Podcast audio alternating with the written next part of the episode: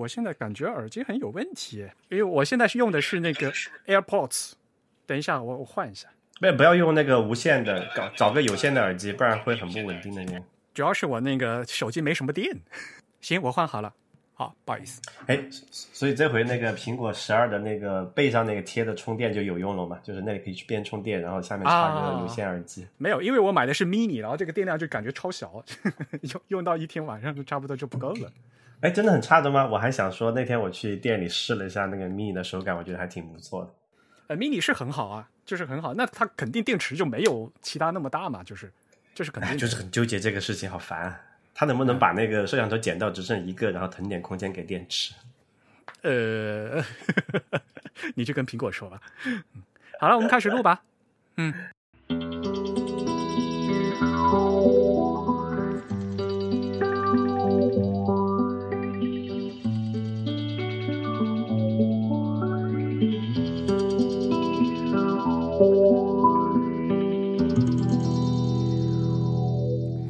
大家好，今天是二零二一年的三月十六号，自弹自唱的第一百四十七期，同时也是内核恐慌的第六十三期。这也是自弹自唱与内核恐慌的串台自弹自串的第十期。自弹自唱是 The Type 旗下全球首家用华语制作的字体排印主题播客节目。我是主播汶川西畔东营居 Eric，我是主播黄浦下面清蒸鱼钱真鱼。啊，那个恐慌是一档大致以计算机科技为主题的娱乐 podcast。我们号称硬核，但是也没有什么干货，想听人听，不想听人就别听。我们的网址是 pan dot icu，您可以在网站上找到订阅我们的节目、订阅我们节目的方法以及联络我们的方式。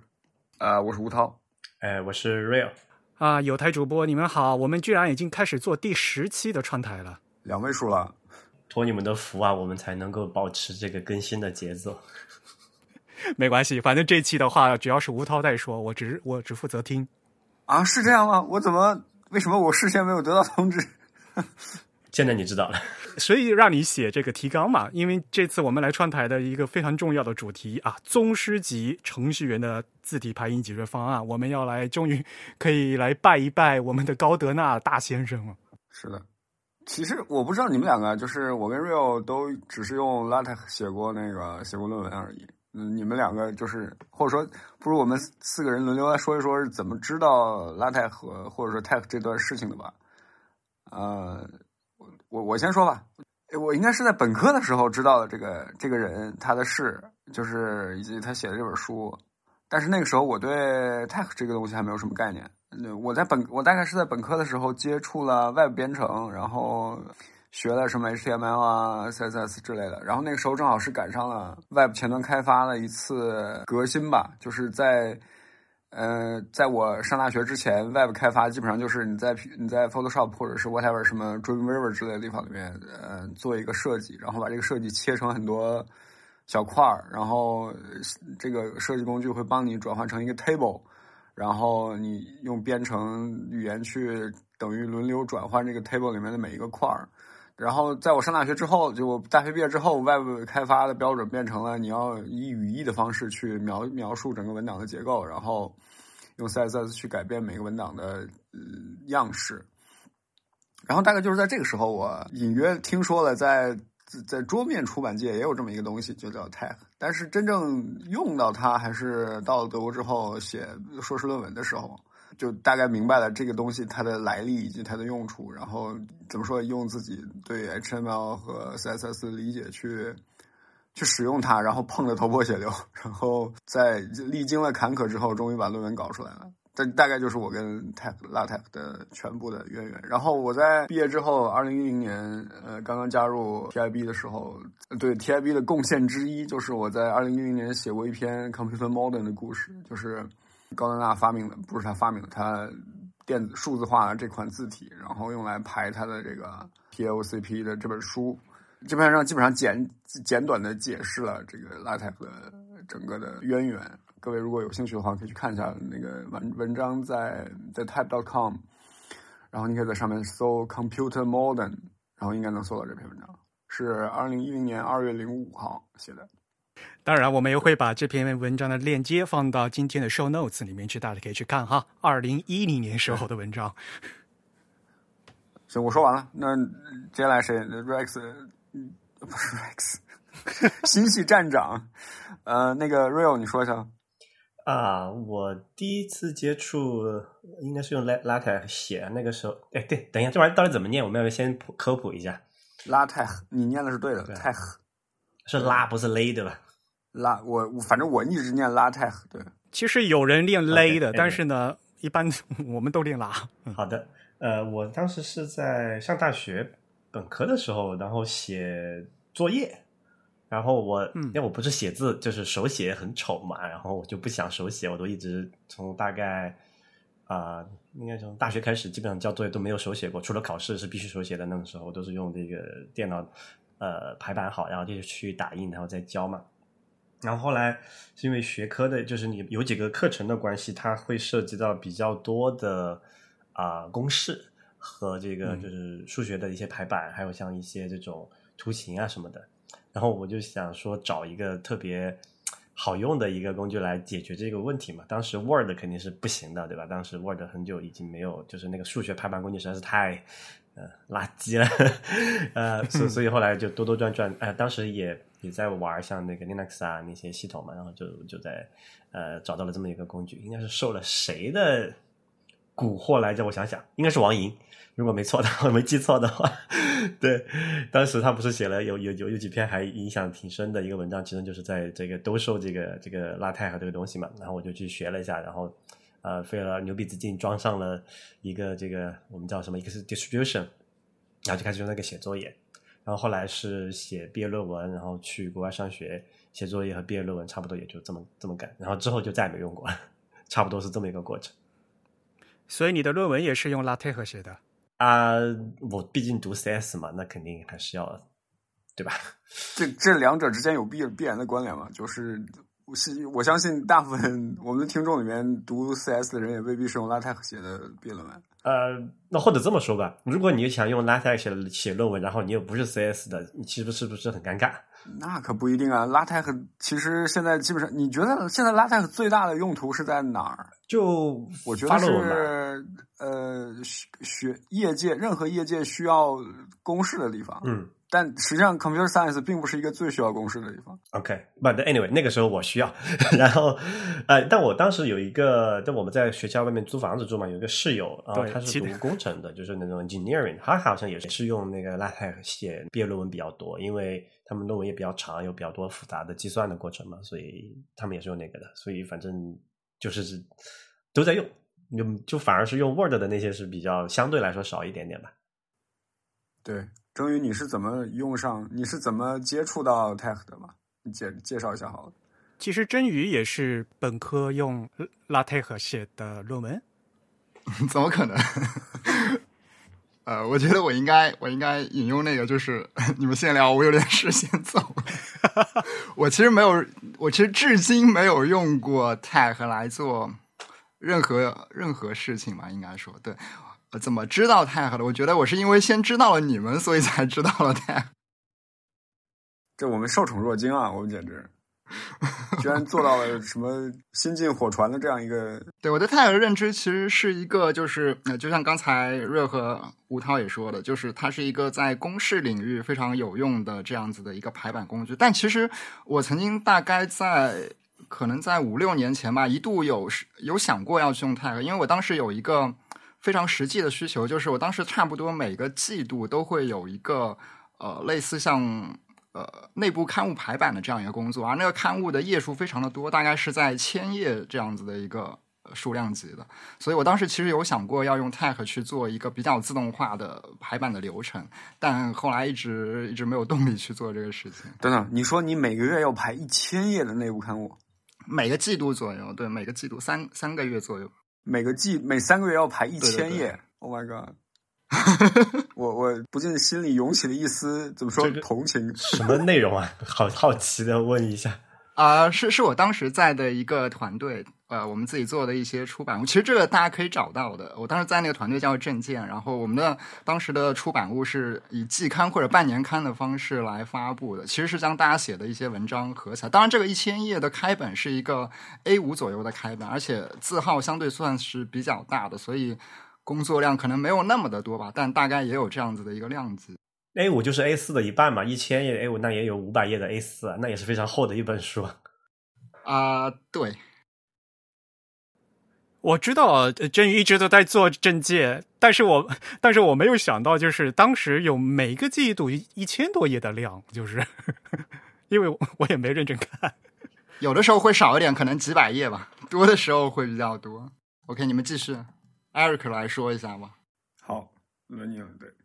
我也是在大学的时候，呃，第第一次知道 Tech 的。每 每次在这个串台的时候，都要说到我我的大学的第二学士是计算机的这样一个黑历史。但是呢，我那时候第二学位的这个论文呢是不并不需要用那么多公式，所以呢，我们当我们当时的那个呃第二学位的论文是不是用 Tech 写的？那我第一学位大家也知道我是学日语的嘛，那就更更是不用大家都用 Word。那我用 Tech 的是因为，因为我高中也是学理科的嘛，所以就要做一些什么卷子之类的那那些东西，都是用 Word 排的这个公式，然后觉得很难用。到了大学本科以后呢，有那个同学介绍说，就咱们理工科的，真的就是理工科同学，他们说他们都用 Tech 嘛，所以我就拿来用了。可是这个东西太难用，就是因为要组装嘛。就各种各样的包啊，什么搞不清楚，所以我当时就是为了解决临时的问题，我干脆就是用一个 Tag 先排出需要的公式，然后呢生成 PDF 以后，然后再把这个 PDF 转取以后再嵌到我呃平面式，比如说我用那个 Illustrator 给它嵌进来，我只是为了排这个公式啊，临时给它嵌进来而已，我从来没有用 Tag 就做个完整的一个文档或者呃就是中文的文档，从来我我从来没有做过。我只是为了导出一个单单独的一个公式，然后就就生成一个东西就做过而已。哎，其实我要纠我要补充一下，就刚才其实我们都一直在讲，是因为为了这个数学公式才用的这个 LaTeX。我后来我刚翻了一下，我之前写的那些什么作业和这个论文的那些啊、文档，还还刚好还在电脑里面哈。其实其实发现数学公式也不算特别多，但是其实有很多像什么。呃，程序代码，你知道那个就是读 CS，它很多是那种伪代码嘛，并不是真的那种你要用这个就是等宽字体排印的那种真的我们可以编译的那种代码，它很多是伪代码，是不等宽，然后有各种很多稀奇古怪的什么箭头符号啊那种东西的，对吧？比如典型的一个，比如说这个 grammar 的那些 lexer 啊那些东西，然后还有一个就是当时我想起来了，当时为了用这个东西是为了画那个这个叫做什么来着啊、automata。啊、呃，自动机的那个那个图形，然后当时用了一个呃那个就是泰呃 LaTeX 有一个专门这种，因为 LaTeX 比较灵活嘛，它可以做很多的这个插件。当时有一个非常好用的插件，应该叫做 TIKZ，如果没记错名字的话。Tix 对是的对，哎，怎么念我不知道，反正它的就是四四个字母 TIKZ，应该是 Tix。我念 Tix，？Tig Z，对，它就非常灵活，等于是一套类似于您可以认为是一个可编程的绘图的一个语言，在在然后嵌在那个对 LaTeX 里面，就可以可以做各种各样的非常精美的图形。比如说你要这个箭头转个三十五度半，然后再和另外一个圆圈连起来，再穿过那个圆心这种之类的 事情，就是你用任何其他的现成的工具都是没法去描述这个东西的嘛，精确描述哈。所以就用就是当时就就其实其实公式倒并不是我用它的最核心的一个事情，我后来发现。然后还有一个事儿就是刚才呃真宇也提到这个，让我也想起来，就是如果说你的那个文档不要说一千页了哈，就超过比如说呃一百页吧，然后你用这种任何这种所见即所得的编辑工具，Word 也好啊，当时还试过各种什么啊 Open Office 啊这种东西。就是它的那个性能是直线下降的，就是已经超过几十，就就三位数的页码就基本上没法用了。那个时候我记得用的那个那个电脑的性能也一般，然后如果是特别长的文档，如你一次编，因为那个 LaTeX 每次都要编译一次才能输出那个 PDF 的结果嘛，那个编译时间也还蛮长的。后来就是分分成那个章节，对吧？我只我在当时我在写这个章节，我就我就只编译当前那个章节，然后最后再合在一起的时候，我再。这个合在一起再编译，这样就可以节省那个时间嘛。虽然也不是所见即所得，但是整个它的那个 feedback loop 就是还是比较比较快的。对，就实际上你的书大到一个规模的时候，你就必须用管理源代码的方式来管理它了。就其实作家也同样面临着类似的一个问题，比如说你会遇到什么版本控制或者是插图方面的问题，这个时候所见即所得实际上并不是一个非常好的解决方式。就是总结一下刚才大家的自我描述，我们会发现公式实际上是 Tech 的一个 killer app。这其实跟我现在的观察也相似，就是 LaTeX 虽然是一个非常怎么说高大上的系统，但是它目前它的发展的这样一个定位，实际上是在一个非常精细的领域，呃，就是公式编辑，呃，以及部分的插图方面。嗯，你说我们现在这么多出版物，有哪个出版物你听说是用纯粹用 LaTeX 来来编排的吗？好像也没有。LaTeX 现在可能是一个个人出版的 specialized 的一个巅峰，但是我觉得它在公共领域好像没有获得那么广泛的应用吧。至少你跟什么 PageMaker 或者是，呃，这个就是看领域了。呃，反正我觉得理工科类的还有吧。因为理工科类的所有的论文啊，还有那些期刊的话，它是它既收 LaTeX 的论文，它自己出的话也是用 TeX 出的嘛，就是期刊。然后在日本的话，像比如说像理工科类字典啊，它整本字典都是用 TeX 出的。哦，真的，整本字典是用 LaTeX 来做的。对，有的，在日本是有的。言博数学词典的第四版就是全部都用那个 LaTeX 写的哦。如果说确切的话，是 P LaTeX 的 Two E 那个版本是那个做的。那首先因为它是字典嘛，然后肯定是有有一个批处理的东西嘛。因为你知道字典的它这个每个词条它是非常有规范化的一个一个 format 的一个东西嘛。然后它又是理工类似的，里面有很多公式嘛。嗯。就我的理解是，就是很多人入门 LaTeX 就是，比如说他要写个论文。但是大部分写论文的人，就是我们说九百分之九十的人写了论文之后，可能就不会再写第二次论文了。就他对于很多人来说，拉泰的学习过程可能是个一生一次的事情，就是大概跟追姑娘差不多。你可能追一次，你就不用再追第二次了。但是，呃，真正会一直把拉泰克用下去的人，大部分都是混跻身学术界的，或者是学术出版界的。你这非学术界基本上不会有这种就是工业化或者是这个产业化的需求嘛？除非你是在排版行业生活的哈，那基本上不会有这个需求了。就是我我觉得你一个人写论文，其实就大概是一个个人出版的这么一个巅峰了。你写一个了不起三五百页的论文，呃，用 LaTeX 级巅峰，对，这这已经是巅峰级别的一个 LaTeX 的应用了。然后。这在个人出版领域吧，但是在公共出版领域，可能一本数学词典，而且我觉得数学词典用 LaTeX 的一个很大原因也是因为公式嘛，就是，哎呀，我们是不是应该还是根据讲稿来？我觉得好像有点带偏了。没关系，这个因为我们是串台节目，那嗯，说实话，从自弹自唱这边过来的听众呢，很多都是设计师嘛，所以呢，他们就从来就没有接触到，也不知道来呃 Tech 是个什么东西，所以呢，我觉得还是得从头到尾给大家解释一下。然后呢，刚才也说了嘛，因为这个东西挺局限于这个理工科类的嘛，那其他领域的人可能也都不知道，即使是理工科类的朋友们，他们可能就一辈子也就是为了写论文用一下而已，然后之后就再也没用过。对，配这个前因后果可能也不是很清楚。对，所以还是要从我们的 大师高德纳先生开始说起吧。考古开始。呃，行，那我来吧。就是我们今天这个 podcast 标题，所谓宗师级程序员，其实指的就是一个人。这个人叫做 Donald E. Knut，他有一个中文名字叫高德纳。他从一九六九年开始写一本书，这本书叫做《The Art of Computer Programming》，这本书的简称是 TAOCP。呃，他到现在应该还没写完，据我所知，他到现在还没写完。这本书是有中译版的，就是各位有兴趣的话，可以可以在网上看一下预览。对啊，有吗？哦，有中译版，我都不知道哎。对，我在我在中国应该是买了中译版的第一卷，这样。然后他在一九六九年的时候。开始写这本书，呃，第一卷的排印用的是 Monotype 的排字机，就是那个时候是完全机械的排字机，对吧？自动注排机，对，一个一个非常硬核的这么一个，就他很他很喜欢 Monotype 排字机，然后他是当时在美国的 Monotype 的排字机排的，然后他第二卷什么时候写好的呢？是七年，七年之后才写好，呃，七年之后是呃约一九七六年，不对不对，嗯，不对。一九七六年，他是第二卷要重排的时候。哦，那就对啊，OK，那就是第二卷的一个 revision 完成的时候，他不得不转向激光照呃呃不是激光照排，就是普通的这个照相照排机、照相排印机来排版。但是他拿到了那个叫所谓 galley proof，就是样板的时候，他他大概说了一句话，就是 black，就这么一个感叹词吧，就是觉得我靠，这是什么？嗯，这这句话的翻译叫“这什么屎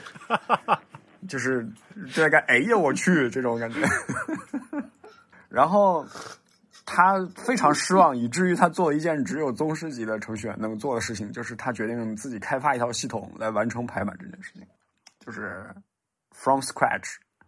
然后他首先他发明了一种编程语言，呃，这种编程语言叫 Web，就是跟我们那个万维网的 Web 没有关联啊，它就是叫 WEB 这种编程语言。然后他用这种编程语言，呃，首先开发了一种字体，这种字体叫 MetaFont，呃，不，他开发了一种用于画字体的系统，叫做 MetaFont。Meta 这个前缀就是什么什么的什么什么，比如说我叫 MetaFox，就是 Fox 的 Fox，然后它这个 MetaFont 就是 font 的 font。那么 MetaFont 的用处就是你你用一个数学公式，类似于数学公式的方式描述出，比如说一个字母的几个点。它们之间的相对位置，比如说我我说 M 这个字母的相对位置是，呃，下面的三个点彼此的距离是一样的，然后上面的两个点跟下面的三个点是怎么相连的？OK，然后 MetaFont 可以帮你生成出这个字体的，呃，怎么说点阵化的表示来，这是 MetaFont。然后他用 Web 呃写了另外一套系统，就叫做 Tex，T-E-X。然后这个 Tex 的功能呢，就是把你的文章排列出一个可以用于打印的格式来，这个格式叫做 DVI。然后他用自己发明的这一套工具来排了自己的书，大概就是这么一个，听起来好像没有那么怎么样，但是在我们看来就是一个武学宗师开创了一个门派，然后专门拿来做一件事情这么一个级别。然后他这套系统呢，就从此开源了，然后广为流传，一直活跃到今天，并且这中间有一个比较推波助澜的事情，就是美国数学学会 AMS 等于说钦定了 Tech 就是他们的排数学公式的这么一个工具，所以导致基本上整个数学界就采用了 Tech 这套东西。那那数学我们知道实际上是就条条大路通向数学，所以。反过来导致整个科学界基本上在你在使用这个公式的时候都一定会碰到它。然后大概现在的状况就是这样了，就是它还仍旧是一个被维护的这么一个程序。当然它已经有点过时了，这个我们一会儿会提到。但是，呃，直到现在它都是在一个稳定维护并且发行中的这么一个程序。这个程序的历史可以追溯到上个世纪的七十年代，大概就是这么一个。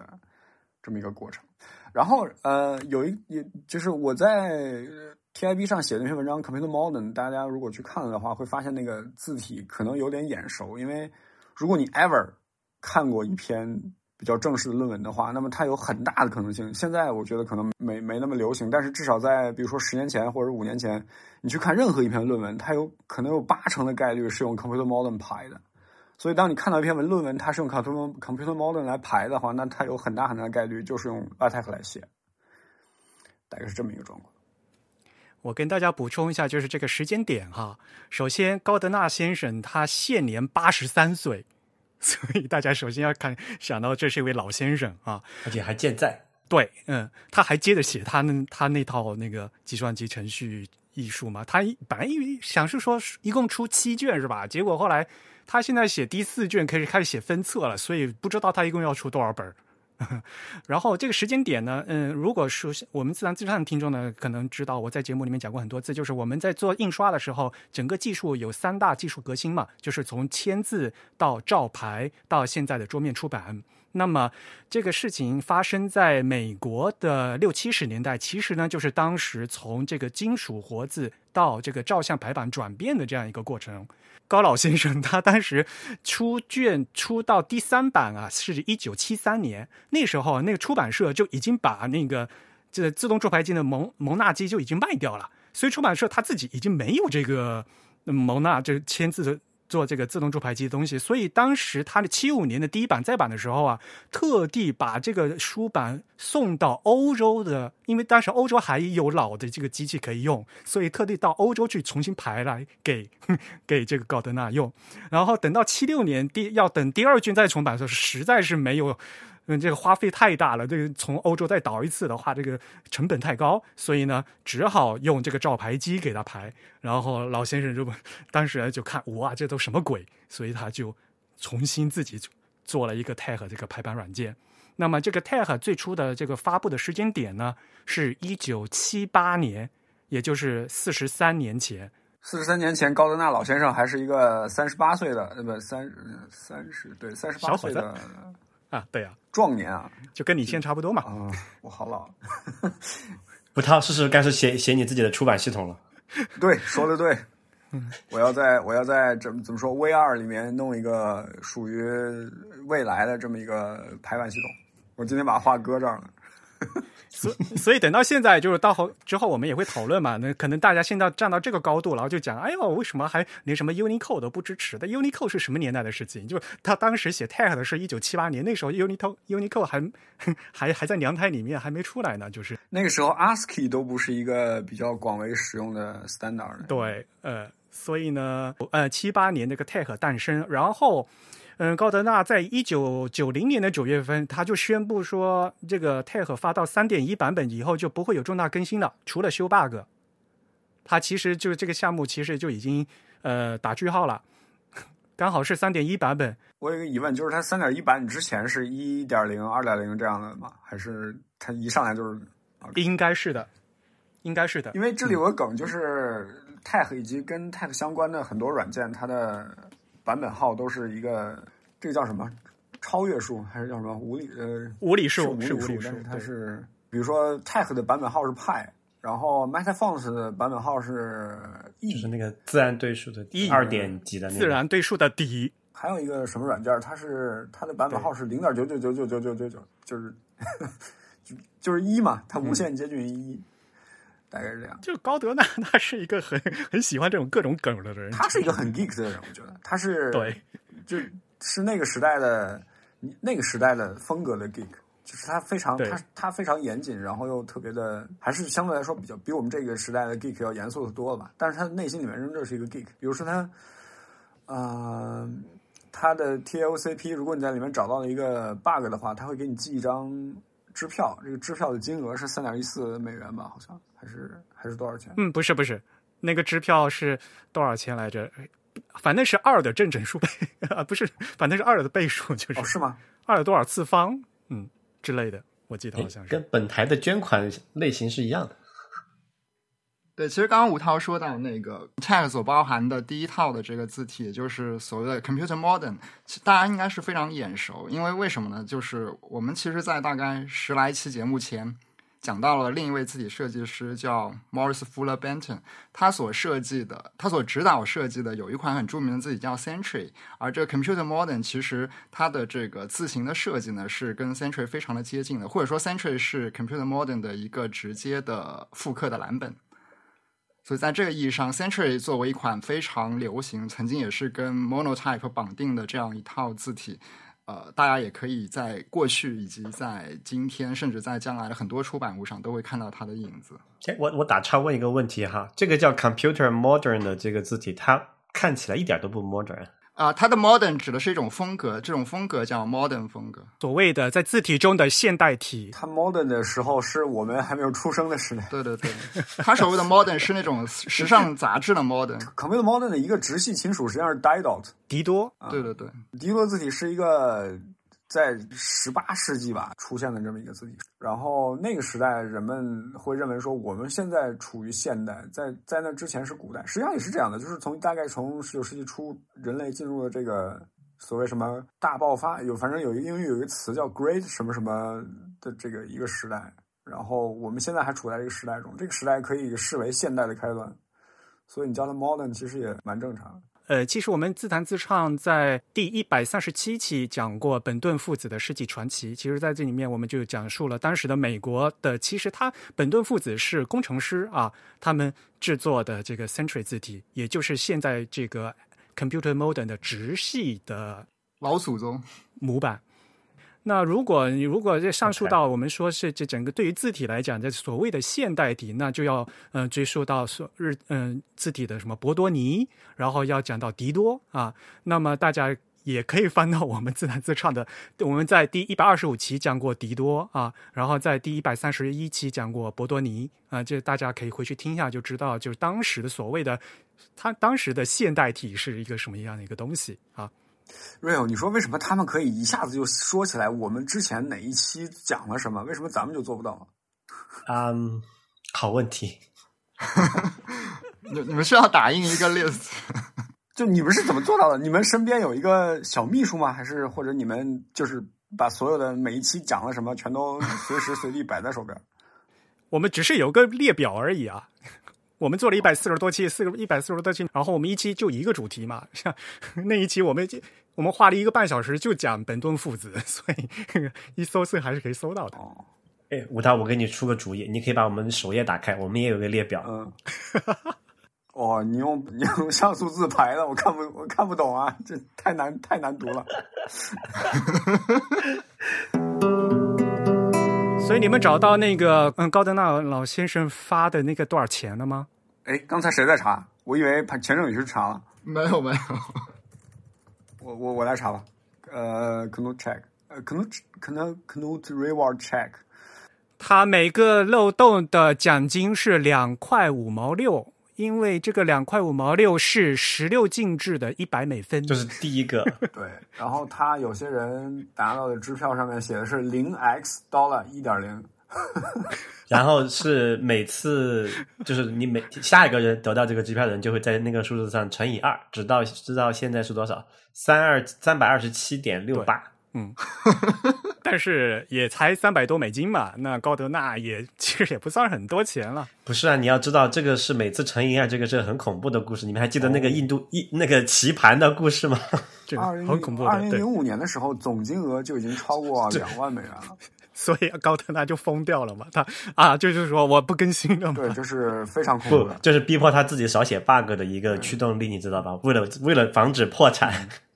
要尽量少的 出现 bug，因为下一个 bug 随时可能让你倾家荡产。不过刚才也说了嘛，它的版本号接近于 Pi。那么其实，呃，一个非常嗯、呃新的一个时间点，就是在今年的二月份，二零二一年的二月份刚更新了一个版本，然后这个版本号是三点一四一五九二六五三版，就已经到二六五三了。哎，其实也还好哈，你想一下，其实也也也很容易背得下来，也没更新几版。对啊，你能背几的？你能背到几位？嗯，四五九二六五三五八九七九八二八五四六二六四三。以前是可以的，现在不记得了。大概我能背到五十位还是多少位？Real 能背背到一百位吧，好像。哎，所所以我想确认一下，这个到这个二六五三的版本，实际上就是指的是三点九版本，是吧？啊，你数位数对，就是数它后面有几位就好了。但是没有很多这个大的修改了，主要是那些 bug 嗯修 bug 而已，没有重大的功能更新啊。其实就是对，Tech 本身的内核实际上已经比较老了，就是因而且而且它本身并不是一个特别复杂的系统，就是你把它本它底层的那个 Tech 呃 engine 可以用其他方式来实现。现在实际上比较流行的是一个叫 PDF Tech，另外一个叫 Z Tech，应该是。这两个引擎现在是用的比较广泛的，PDF 呃 PDF Tech 主要是做那个呃标点悬挂比较好，然后 PDF Tech 还支持就是直接生成 PDF，而不是要先经过那个 DVI 那一步。就是有各种前缀的 tag 和他们他们之间到底是什么关系，其实还挺复杂的这个事儿。这个你还是要跟大家讲一讲的。到后面，嗯，Tech 有点像有点像 Unix，然后对，特别像开坦克，对以以 Tech 为源流呢，衍生了很多其他的呃发行版，其中最为人所知的，或者说我们现在最一提到 Tech，呃，或者说我们现在一提到这套排版工具，不会说我我我用 Tech 写了什么什么，而是会说这个东西是用 LaTeX 写的，就是因为 LaTeX 是 Tech 的最知名也是最早的一个扩展手段，就是 Tech 有点像一个，它有点像 Python，它有点像一种编程语言，然后一个人。呃，他的名字叫做 Leslie Lamport，应该是他也是一个老先生了。今年八十岁，然后他给 tag 做了一套扩展，就是他用 tag 写了很多很多东西，呃，比如说你 tag 打个比方，这个 tag 原来只能设字体和字号，然后他用 tag 做了扩展，可以让呃用他用旧的命令生成了一个新的命令，然后这个新的命令你可以说，比如说我现在要开始写一章，然后我要现在要开始写一个新的节，然后这个章和节应该是怎么样被 decorate 之类的。然后它最重要的贡献之一就是它在这个 LaTeX 里面做了一个包管理系统，这个是等于说是一个革命性的这么一个创造吧。然后有了这套包管理系统之后，就有很多人创造了很多包，然后你用 LaTeX 你就可以使用别人写的这些包来扩展你的，来达实现你的这个排版的一个目的。嗯，这个就是 LaTeX，对。所以这里本质上 tag。Tag 其实只是一个非常底层的、非常这种，就是它是一个内核，类似它是汇编语言的一个东西，但是它并不对，它并不就是如果你直接去用它来排版，其实是非常痛苦的，因为就是各种指令都很原始。所以这个 LaTeX 它其实做的是说，我在上面打包做了一些这个抽象，对吧？你看有有结构了，对吧？然后就是开始出现所谓的这个形式和这个内容有一点点的这个分离的感觉，然后你可以引入了这个包管理，其实是模块化了嘛。让大家能够更好的在上面去做进一步的这个扩展。就他们的语义就是说，其实 Take 就是基基础的排版引擎嘛，然后他们是叫红包是吧？就那个 macro package 是吧？红包吗？中文叫红包吗？听起来怎么这么喜庆？肯定是啊，就红包啊，不然还能叫什么？红这个词就是随着 Microsoft 的不是办公软件，基本上是在九十年代在中文世界就铺开了，这玩意儿就叫红啊。你台湾叫聚集嘛？就聚集，可能听起来还比较 就好奇怪，比较好一点。但是“红”这个词已经被被被传开了吧？我们是不是重点要跟大家讲一下泰和的一些特点？好啊，但是泰和有什么特点？难用。特最大特点就是免费开源啊，这最重要的呀。呃，说的也是。我前两天在做功课的时候，搜到了一篇一个奇人写的一篇奇文，然后。我觉得还是可以在这里念一下的，就是他 那个蛇精病隶属了泰和的种种弊端，然后其中有一段是是这样的，我来念一下。你说中文啊？好，我我我来翻译一下。他说，因为 tag 是免费的，所以它限制了与其竞争的系统和和这个想法发展。如果 tag 没有被研研究出来，并且没有被就是免费的让人使用。那么，能够保持这个数学公式的 structure 结构的这些替代的方案，比如说 MathML，这个我们一会儿提到叫 Math Markup Language，还有 Mathematic，就会比较早的被开发出来，并且也有可能就是会更为广泛的使用。就是它言下之意，呃，LaTeX 是一个呃，Tex 是一个比较差的这么一套工具。因为当时因为它免费，大家都用了，所以大家就不思进取了，是吗？他的意思是。接下来他他紧接着就说了类似的一段话，他说：“Free software 就像就像一种病毒，然后 Free systems 有这个能力可以去使得任何其他的 protocol 协议或者是设计，包括那些比较好的协议和设计，呃，它有这个。”让他们全军覆没的这样一种潜力，听起来很像比尔盖茨当年对自由软件的自责。对，worse is better。然后他说，其中的一个例子就是 the various Unix systems，就是各种各样的 Unix 系统以及他们所对应的协议。然后他说，这这些系统和协议 has done huge irreversible damage to society。他说，这些东西对整个社会产生了不可逆转的巨大的伤害。就是 worse is better？这这可能是我们今天就是或者我我这过去二十年里面听到的对于自由软件的最大的一次最最最严苛的一次指控吧。就我以前没有想过这件事情，但是如果你说他嗯不，我们来说想想他说的有没有道理，可能是有点道理的，但是。看你站的立场是啥了嘛？你你如果是那些想做这个商业软件，对吧？想靠这个赚钱，然后说你要通过这个就是 compete on quality，对吧？你要通过这个品质的竞争，那确实是啊。那很多你就干你这个你这个人就干不下去了嘛。那很多呃，比如说你你需要聘请这个这个专业的人员来设计制作，然后比如说这这这的的这些系统，那你肯定就干不过免费的，你你就死掉了呗。那我们看到过去自由软件的这个整个历史，不就是在不断的去蚕食那些商业软件本来可以卖钱的的那些领域嘛，对吧？现在连操作系统也是啊，那个 Unix 出来之后，对吧？Linux 之后，你还有什么其他就是非就除了什么 Windows，除了这个 Mac 它底下那个 BSD 还在这个就是有一些这种商业的在用的之外，其他那些非常小众都已经非常式微了嘛，都消就商业软件都已经消亡了。对，就好像他提到的这些 various Unix systems，这它这里面 Unix system 包含很多东西，其中 Unix 最最最原本的那个 Unix 后来被卖给了卖给了谁？AT&T 还是谁？他那个真正 Unix 的商标实际上是卖钱的，反倒是后来的什么 BSD 和 Linux 呃支流吧，把这个卖钱的 Unix 给打败了。呃，比如说当时的。就是为什么现在会有 AWS，就是因为当时亚马逊觉得 Sun Microsystem 的那个 Solaris 的那些服务器太贵了，然后他们转向 Linux，然后 Sun 就倒闭了。呃，对，生养也会倒闭。对，然后亚马逊发现自己可以用十分之一的价钱达到之前一百倍的容量，然后他决定把之前多出来这些容量租给别人用，于是就有了今天的 AWS。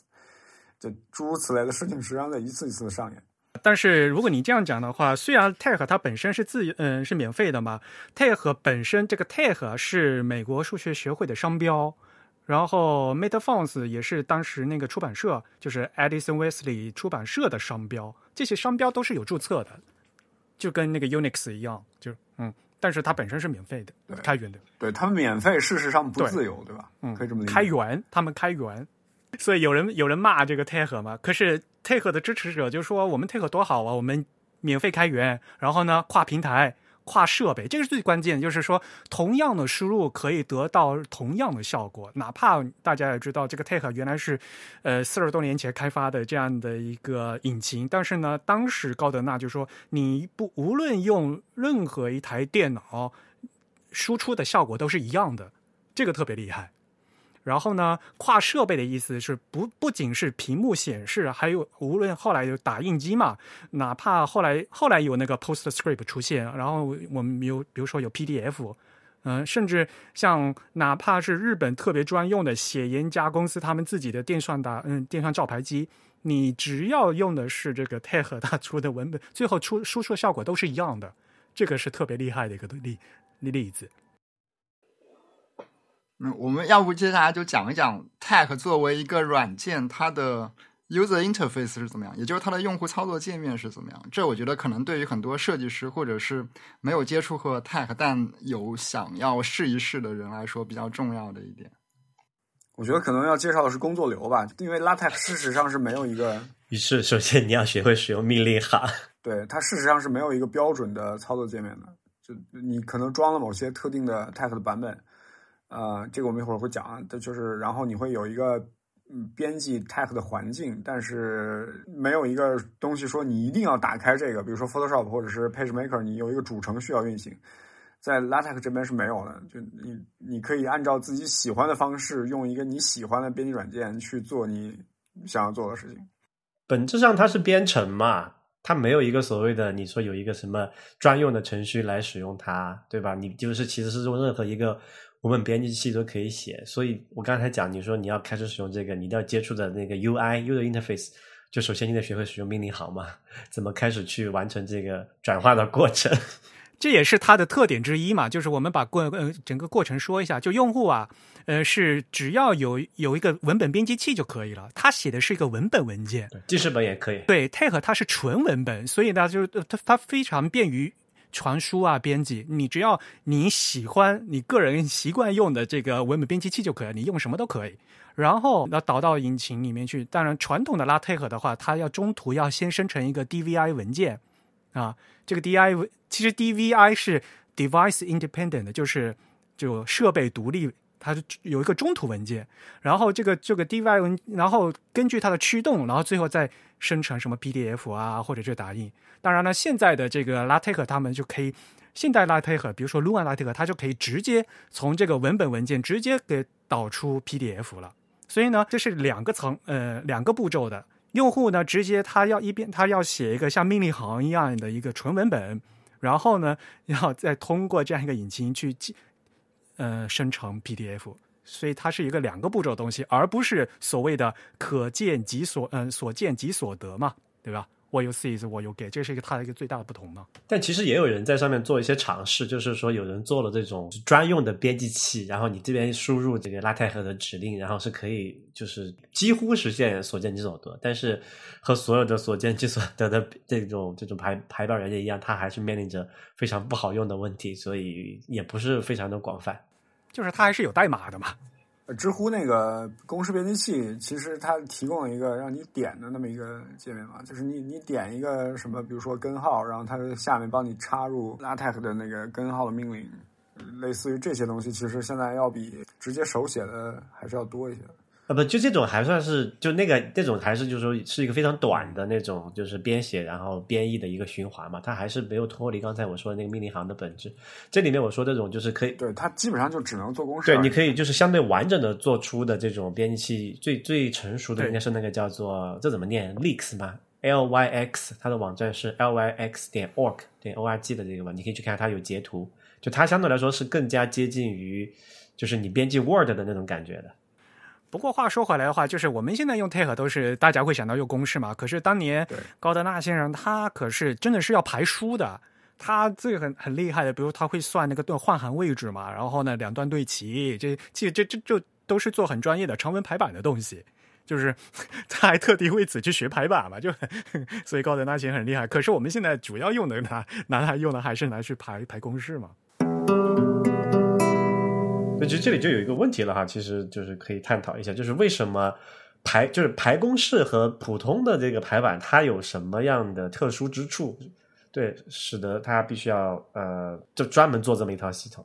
公式很复杂嘛，这个大家也都知道，尤其在签字时代，那个那个公式可就是超级复杂了。再要在这个字符的周围塞不同的铅控嘛，对吧？哪怕一一个根号，就是一个很复杂的一个东西，根号上面还那个长度啊，什么就乱七八糟的的，嗯，都要有负负荷的那种，对。我觉得就是数学公式最麻烦的地方就在于它相对，如果我们只是考虑一个最简单的这个就是文本的排印，它其实主要考虑是相对来说是一个呃一个维度嘛，就是你那一行到底要处理怎么样，因为它行一行之间通常来说不会有太大的相互关联，除非你是断行的那个影响之外，对吧？但是数学公式它本质上是一个二维的一个一个画画，你可以这么理解，你比如说。我们常用的这个叫什么来着？上标下标就是那个指数符号或者是角标符号，对吧？它存在说有一个大小的问题，而且数学公式很多是很多是可以所谓的嵌套的，对吧？就你会 a 的平方的平方的平方，你要想的那个结果是那个平方的那个角标会无一逐级变小嘛？这种需求在普通的这个文字排版上面，它其实不存在的。就相对来说，它把这个灵活性是要求非常高，然后要求你控制它的这个相对位置，它的首先维度上就变得更广泛，而且它的大小的精度又要求更高了。排数学公式实际上是面临着一个双倍的呃双双层的问题，一个是 Unicode 呃或者说编码需要解释解决的一个问题，就是那些重音符号啊，或者是那些字儿，首先有字儿的问题，字符的。附加的这些零件的排版就是定位的问题，它还有一个问题就是，它要把所有这些东西在一个非线性的方式组合在一起，它是面临是一个二维的一个一个空间，它还不仅仅是一个三维的问题。所以你要解决这个问题，实际上是要用比 Unicode 更加复杂的一套方法来完成它的。你还是提到刚才一点，Text 出现的时候还没有 Unicode 这件事情，所以当时他要去在数学公式里面大量出现的这什么希腊字母啊，各种奇奇怪怪的这种数学符号啊，你就从来不会想到过的。就现在连 Unicode 里面都不齐全的那些符号，它都要在这个系统里面实现出来，然后还要考虑它各种这个在二维二维。呃，就是两个这个维度上面去的如何相对排布、相对大小，以及每每个字形还要处理的好看，对吧？这个就太难了。对，这的确是一个非常只有宗师级程序员能解决的编程问题。这个你不排数学公式，你都不知道吗？就比如说 sin x，那个 sin 是必须要用正立的罗马体，然后变量 x 呢是要用意大利斜体，就是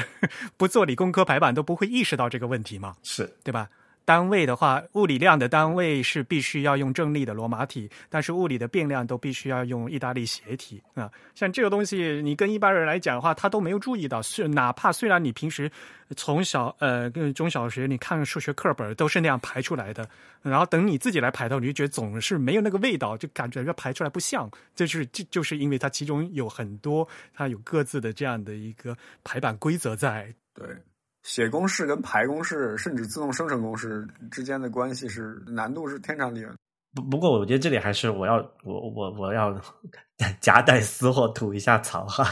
就是我觉得虽然说它有各种各样的难度啊，其实我觉得很多问题都是自找的，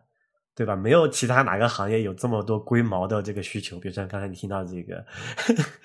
听到 Eric 讲的这个，对。同一个的概念里面，还要用不同的这种字字符形态来去描述它。你想手写的数学题不存在这种区别，对不对？你可能都是写个 sin，然后都是你的手写的那种字体，然后你就区分一个大小写，区分一个这个什么罗罗马的这个字母，希腊的字母，当然也可能也是因为字母二十六个你不够用了嘛，你才会讨这种东西。但是到了这个这个数码排版了之后，你发你就发现，哎，我有各种各样的这种工具，这这种呃可行性之后，你就说我要规定说这种这个 sin 要用怎么一个标识来写，然后我的那个罗马字符上面加个尖儿又是什么意思？就很多问题其实是就研究数学和这个做这些照牌系统，或者说是就是这个编辑他们自己给自己找的麻烦，所以咎由自取，自作孽不可活，搞得这么麻烦也活该。你要这样说话，这不是代数的这个这它的宿命所在吗？它用字母代替数嘛，它它这肯定是数。字母肯定是越来越不够的嘛。一开始我们只用拉丁字母而已，然后希腊，我们的希腊字母都都是数学老师教的吧？我相信，这 个希腊字母怎么也都是数学老师教的。是啊，我我但我的我的我的意思就是说，这它本来是有一些，就是说有可能有其他解决方案的。比如说，为什么一定啊？比如说那个叫什么来着？sum 的那个操作符号一定要是这么一个规定的一个格式去描述呢？那个大 sigma 对吧？对吧？sigma，然后下面一个 n 等于一顶上到多少到无穷，然后这边是一个什么东西？为什么一定要这种结构呢？明明有更简单。的方式可以写，倒给自己找这种麻烦，对吗？就 Real 说的这些东西，让我想到了很久以前读过一篇文章，就说数学为什么会有现在的这个就是非常难的这个 reputation。呃，原因之一跟它采用的这套符号系统是分不开的，就是数学的这一套符号系统，就好像五线谱或者是对，或者它是一个入门的门槛，它是一个历史延承下来的这么一套自成系统的一个一个东西。就假数，假如说我们有一个数学的公式的理想模型的话，它并不是适合于，它不是设计出来的描述这个理想模型的最合适的系统。但是这个系统的存在导致于很多人他也许有数学天赋，但是他因为没有办法去理解这套符号系统，而浪费了他的数学天赋。就好像那些很有些很很可能音乐上面很有造诣的人，他不懂五线谱一样。有些人是靠着自己的数学直觉可以克服这个的。比如说那个什么，印度曾经有过一个数学天才，叫什么拉拉努马金之类的一个人，他就是一个靠着自己发明出来的数学符号。达到了很多怎么说？那些科班出身的人没能达到的数学高度，但是不是我们每个普通人都可以有这样的能力的。但是，呃，这套数学符号对于我们每个普通人造成的障碍，确实确确实实在那儿。就好像你在，你比如说你在知乎或者 whatever 什么地方，你想要本来用自己的输入法。写字儿写的开开心心的，忽然你想要插入一个数学公式，然后你发现你自己的输入法没完全没有办法帮你插入这个公式，然后你去找怎么样来画一个公式，呃，很多人 ended up with 就是自在纸上画写一个数学公式，然后拍一下那个纸的照片，对吧？在知乎上很多答案都是这样的，但是也有一些人去会去研究说，哎，我怎么样用用。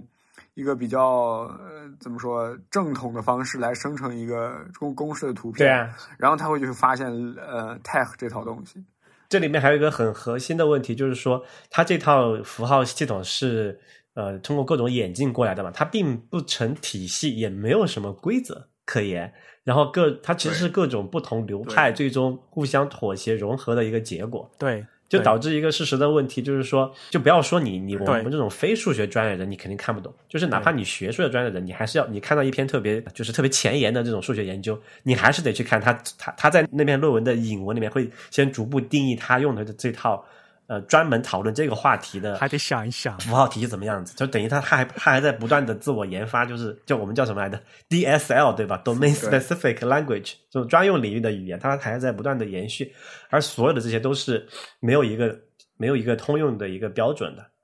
对，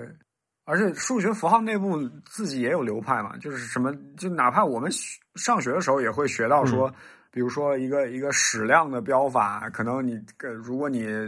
有粗体的话，应该用粗体，然后没有粗体的话，你要在上面画一个什么箭头之类的。对啊，对啊，然后有些流派可能已经消失了，比如说我们现在使用的积分，虽然是号称牛顿发明的，但是我们使用的这个呃大 S 的这样一个积分符号，实际上是莱布尼兹的标法。牛顿那个标法是非常复杂的，但即便如此，我们的那个微分还是有两种方式，对吧？一个是什么？用那个字母，那字母叫什么来着 Theta？theta Theta。然后另外一种是用撇，对吧？那个怎么念我不知道，我也我也忘了，我一直念 theta，好像是念 Theta，我但，肯定不是 theta。嗯那不是 theta。就像一有一个一个小 D 一样的东西，是不是？而且他们当时发明的符号的时候是手写的吧？肯定不是排印的嘛。对啊，就这是就刚刚才我吐槽的另外一件事情嘛，就是现在我们排印上规定的各种非常细节或或者说是为了美观也好的这种要求，其实你在手写上是复刻不出来的。你手写，但你可以写的稍微稍微正楷一点哈，稍微写的直立一点。但你有斜，还有各种弯，还有各种加花，对吧？但其实你在手写里面并没有那么多的工具可用，对吧？取决于你手写的这个整齐度嘛。你如果在板书上面写的很快的话，就其实也就很很快的一笔带过去了。它在手写过程中和你真的排印中，它存在一个一个跳跃的一个一个一个过程。我再插播一下，就是我刚才查到了，首先求导是用 D，就是字母 D，DX 比 DY，然后我刚才说那个符号，或者说我们刚才试图找到的符号，不是一个希腊字母，而是它是偏微分的符号，它就是 D。偏微分符号 D 是全导数符号 D 的变体，就但它是 D 的另外一种写法。就是对一个草书的斜体的那个 D，嗯，D 是什么？是 differentiation 吗？differentiation 吗？的 derivative 应该是吧？啊，derivative 对，导嘛，对，就是什么忘到，早就忘光了。没，所以这个东西就是他们在发明这个符号的时候，就是用现当时他们觉得最方便的方式发明的，然后他们就肯定又没有想到后面这个技术发展以后的问题嘛，对吧？他们觉得手写当时手这个手写起来很方便，它其实也不一定是为了方便，它是为了。就是为了记录一个思维，因为数学这东西很抽象嘛，所以它你有有时候记不住那么多概念的时候，你要靠一个 notation 把它写写在这个纸上，然后帮助你去做一些抽象的一些运算。就是你知道我们学什么求导啊，做变形的时候，都并没有去说考虑它的原理。他在手写的时候，他就想说，就用另外一个方式的话，他就用一个草书的字体来写嘛。但可是后来想要排印的时候，那我就得就就麻烦了。排印的时候，我就得必须要用另外一个签字来做嘛。这个像国际音标当时也是一样的呀。国际音标大家知道有各种各样莫名其妙的符号嘛。可是当时已经有签印了，所以呢，作为签印来讲，他们很方便是把字母倒过来。这个对于签印来讲是很方便的。所以比如说那个什么呃的那个发音的话，就是倒过来的小写字母 e 嘛。对，flip 一下就好了。手写你要倒写也不方便呀。这个是在签字的时候是很方便，可是反过来在电脑里面你要输入那个拼音就超难的，直到现在你要输都很难输嘛，对吧？国国际音标这套东西，对吧？是是是，那其实泰和他在解决数学公式的时候，其实也面临着这个问题，就是说他要输入那些各种各样的这个奇怪的符号的时候，他都是用一个命令的，就是他要线性化成一个这个键盘上就是 ASCII 那个就是这个什么 QWERTY 键盘上存在的这些按键，嗯，它它对应那个把它用一串命令来指代某一个符号嘛。就跟我们现在转译一样嘛，对吧？是的，就是我觉得 Type 面临的问题跟 HTML 所解决的问题实际上是一样的。就当然，HTML 出现要比 Type 晚很多，或者是 XML 出现要比 Type 晚很多，但他们面临的问题和解决问题的方式实际上是相似的只不过 Type 可能因为它出现的比较早，所以它没有那么考去考虑周全吧。在这里其实有个很好的问题，就是说到底形式和内容是不是能够分离的？我觉得 Tech 或者是 LaTeX 也好，它证明了这件事情是是实现不了的。就说，哎，就是说 HTML 和 CSS 不呃 CSS 一个写语义，一个写样式，这件事情只是一个美好的愿望而已。因为真正你落实到具体的那些非标准化文档的那些细节的时候，你就发现你没有这种形式和内容分离的细节了。比如说，就刚才这个情况嘛，这个 sum 对吧？然后从一到一百的这个这个这个积分积到多少，然后再取个什么样的技术？你如果要去用这个完全形式和内容分开的东西去描述它的话，Tag 其实是不支持的，LaTeX 也是不支持的，它从来没有支持过这件事情。最终你还是要去描述它的相对位置。一定要支持语义的话，可能只能用 MassML 之类的。math 就是 math markup language 或者 mathematica。对啊，所以也就是刚才你念那一段的对这个的一个指责嘛，就是说，你除非有一套完整的这种语言去支持描述一个结构，就本质上 tag 也好，latex 也好，它去描述一个公式的时候，它并不单纯的是描述那公式的一个结构，它其实描述那公式长什么样子，大概长什么样子，大致结构是如何。你并不能从就所什么意思呢？如果说你能够用一个用这个 LaTeX 去描述一个结构的话，理论上你是可以去 parse 去去去叫什么呢？去解析它的结构，得到你想要的那个公式的一些，比如说变形和运算，它是可以自动化的，对吧？但在在这件事情在 Tag 里面是无法实现的，因为它的形式和内容在微观的层面上是融合在一起的。你不要对 Tag 要求太高啊，Tag 它原来一开始它就是一个排版引擎而已，它跟这个结构一点关系都没有。那我知道，刚才不是在讨论，就是说 LaTeX 在说这个内容和形式的分离是对应于这个 HTML 和 CSS 这个关系嘛？但这个其实我觉得在这里面其实并没有很好的体现出这一点，它只是有这种倾向，对吧？但其实在实现层面上，它并没有。非常彻底的去贯彻这件事情。Eric 说：“我们不要去指责 LaTeX 这件事情，但问题，我们现在面临一个问题，就是 Tag 是业界标准。如果我能就作为一个魔鬼代言人，我站到刚才那篇批驳 Tag 的文章的观点上来说一句话：Tag 它实际上的确就是一个业界毒瘤这么一个状况嘛。它，你用 Tag 写出来的公式，面临的一个问题就是它没有办法被很轻易的被 parse 逆向 parse，对吧？”而且，尤其是现在，比如说知乎，你在知乎一篇文章里面生成一个 SVG 格式的公式，这个 SVG 格式描述的公式原原本本的就是一个公式怎么画出来的，它跟这个公式的语义毫无关联，对吧？毫无关联。对我们可不可以说 tag 的存在导致了？整个数学的语义表示在互联网上的存在，呃，处于一个支离破碎的。这个我觉得也不能这么指责，这个是一个结果，但是它并不是核心原因嘛。对，是的，但是就我的意思是说，你不能说 tech 就因此不不该被指责了，对，因为它是它作为一个事实标准，它带来了现在业界的这么一个现况，对吧？我我我明白你说的意思，我我想表达的点是说，这件事情你换任何一个软件都是不可能实现的，就是那个 Math Markup Language 也没有实现这一点，就是因为这个问题出在于那个底层我们要表示的那套体系、那套数学符号本身就不支持这一点，它的结构不是那么的清晰明确的，这是数学符号本身的问题，而不是描述它或者排去给它排版的其他的这些没错没错引擎的问题。然后这个讨论，这个讨论就没有结果了呀？那我们在说什么？这是不可能有结果的，因为我们不是可以左右这个历史进程的人。对，我们只是作为历史的批判者。对，滚滚长江东逝水，对吧？我们只是两个渔樵，这在这边喝酒，然后讨论这些事情。对，所所以我觉得还是就是回到之前那个评书里面，我觉得这目前这么去去概括它，这个是比较呃，就是中肯的一个评价。相对来说，我觉得就是说。呃，Tag 只是一个底层的，不涉及说内容还是形式的这么一个排版引擎。对，因为排版引擎本质上是展现的是一个形式，对不对？它并不是体现的说要内容怎么，你不可能去通过读 Tag 的源码去读懂这本书长什么样，你还是要看它最终 compile 出来的那本书长什么样子嘛。然后呢，Lamport 在上面做的一个重大的一个贡献是说，在一个无结构的呃这个这个体系上面引入了。就是这个 macro 的这么一个宏观的一个结构，是实现了章节，对吧？实现了这个 section，然后实现了这个数学公式的一些，实现了这个包管理，实现了这个模块化。但是呢，具体的在在非常微观的层面上，它肯定还是无法完全的结构化的。就好像我们现在说，哪怕是说当年提这个 HTML 和 CS 的这个形式内容分离，提到现在，我们现在去看 Web，它这两个事情还是就是就是互相连接在一起的。你这这到微观层面上还是无法分开的。所以我觉得这里面也就是我们的技术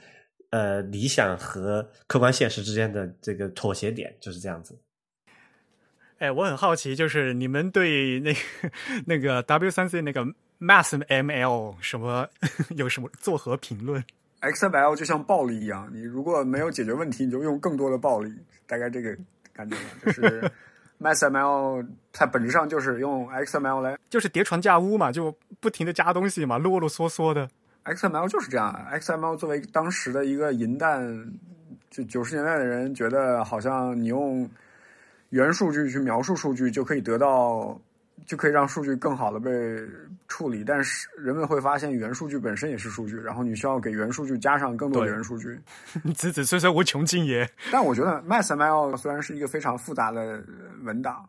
它本质上也不是让人来写的和让人来读的。它的存在的意义就像 XML 一样，它是为了保存信息，然后给信息加上原信息。虽然它的手段非常的拙劣，或者说非常的啰嗦，但是它还是起到了它的应有的目的的。我觉得 MassML 其实你不用多看，MassML 就是 HTML for for 公式，就大概这种感觉，就是它。你可以把所有的符号用那个监控号括起来，然后标这个监控号里面的呃文本就是告诉你这个符号是干嘛的。它维系了一套呃数学的公式的语义，而且它基本上没有涉及说这个语义应该是怎么用用什么样的方法来表示的。所以理论上你可以用一套类似于 CSS 的东西来描述一个 MassML。生成的描呃用 MassML 来描述的一个数学公式，而 MassML 本身只负责为描述这个数学公式里面每一个元件之间的关系，大概这样。它的最大问题就是你要编辑它，或者是你要生成它是非常麻烦的，但是你读起来其实还是比较简单的。MathML 这名字就很很难念哈，Mathematic Markup Language 这个东西，它本质上 就是把 Tech 的理想用 XML 这个标记语言重新实现一遍嘛。但其实他们两个都没有实现刚才我说的那一点嘛。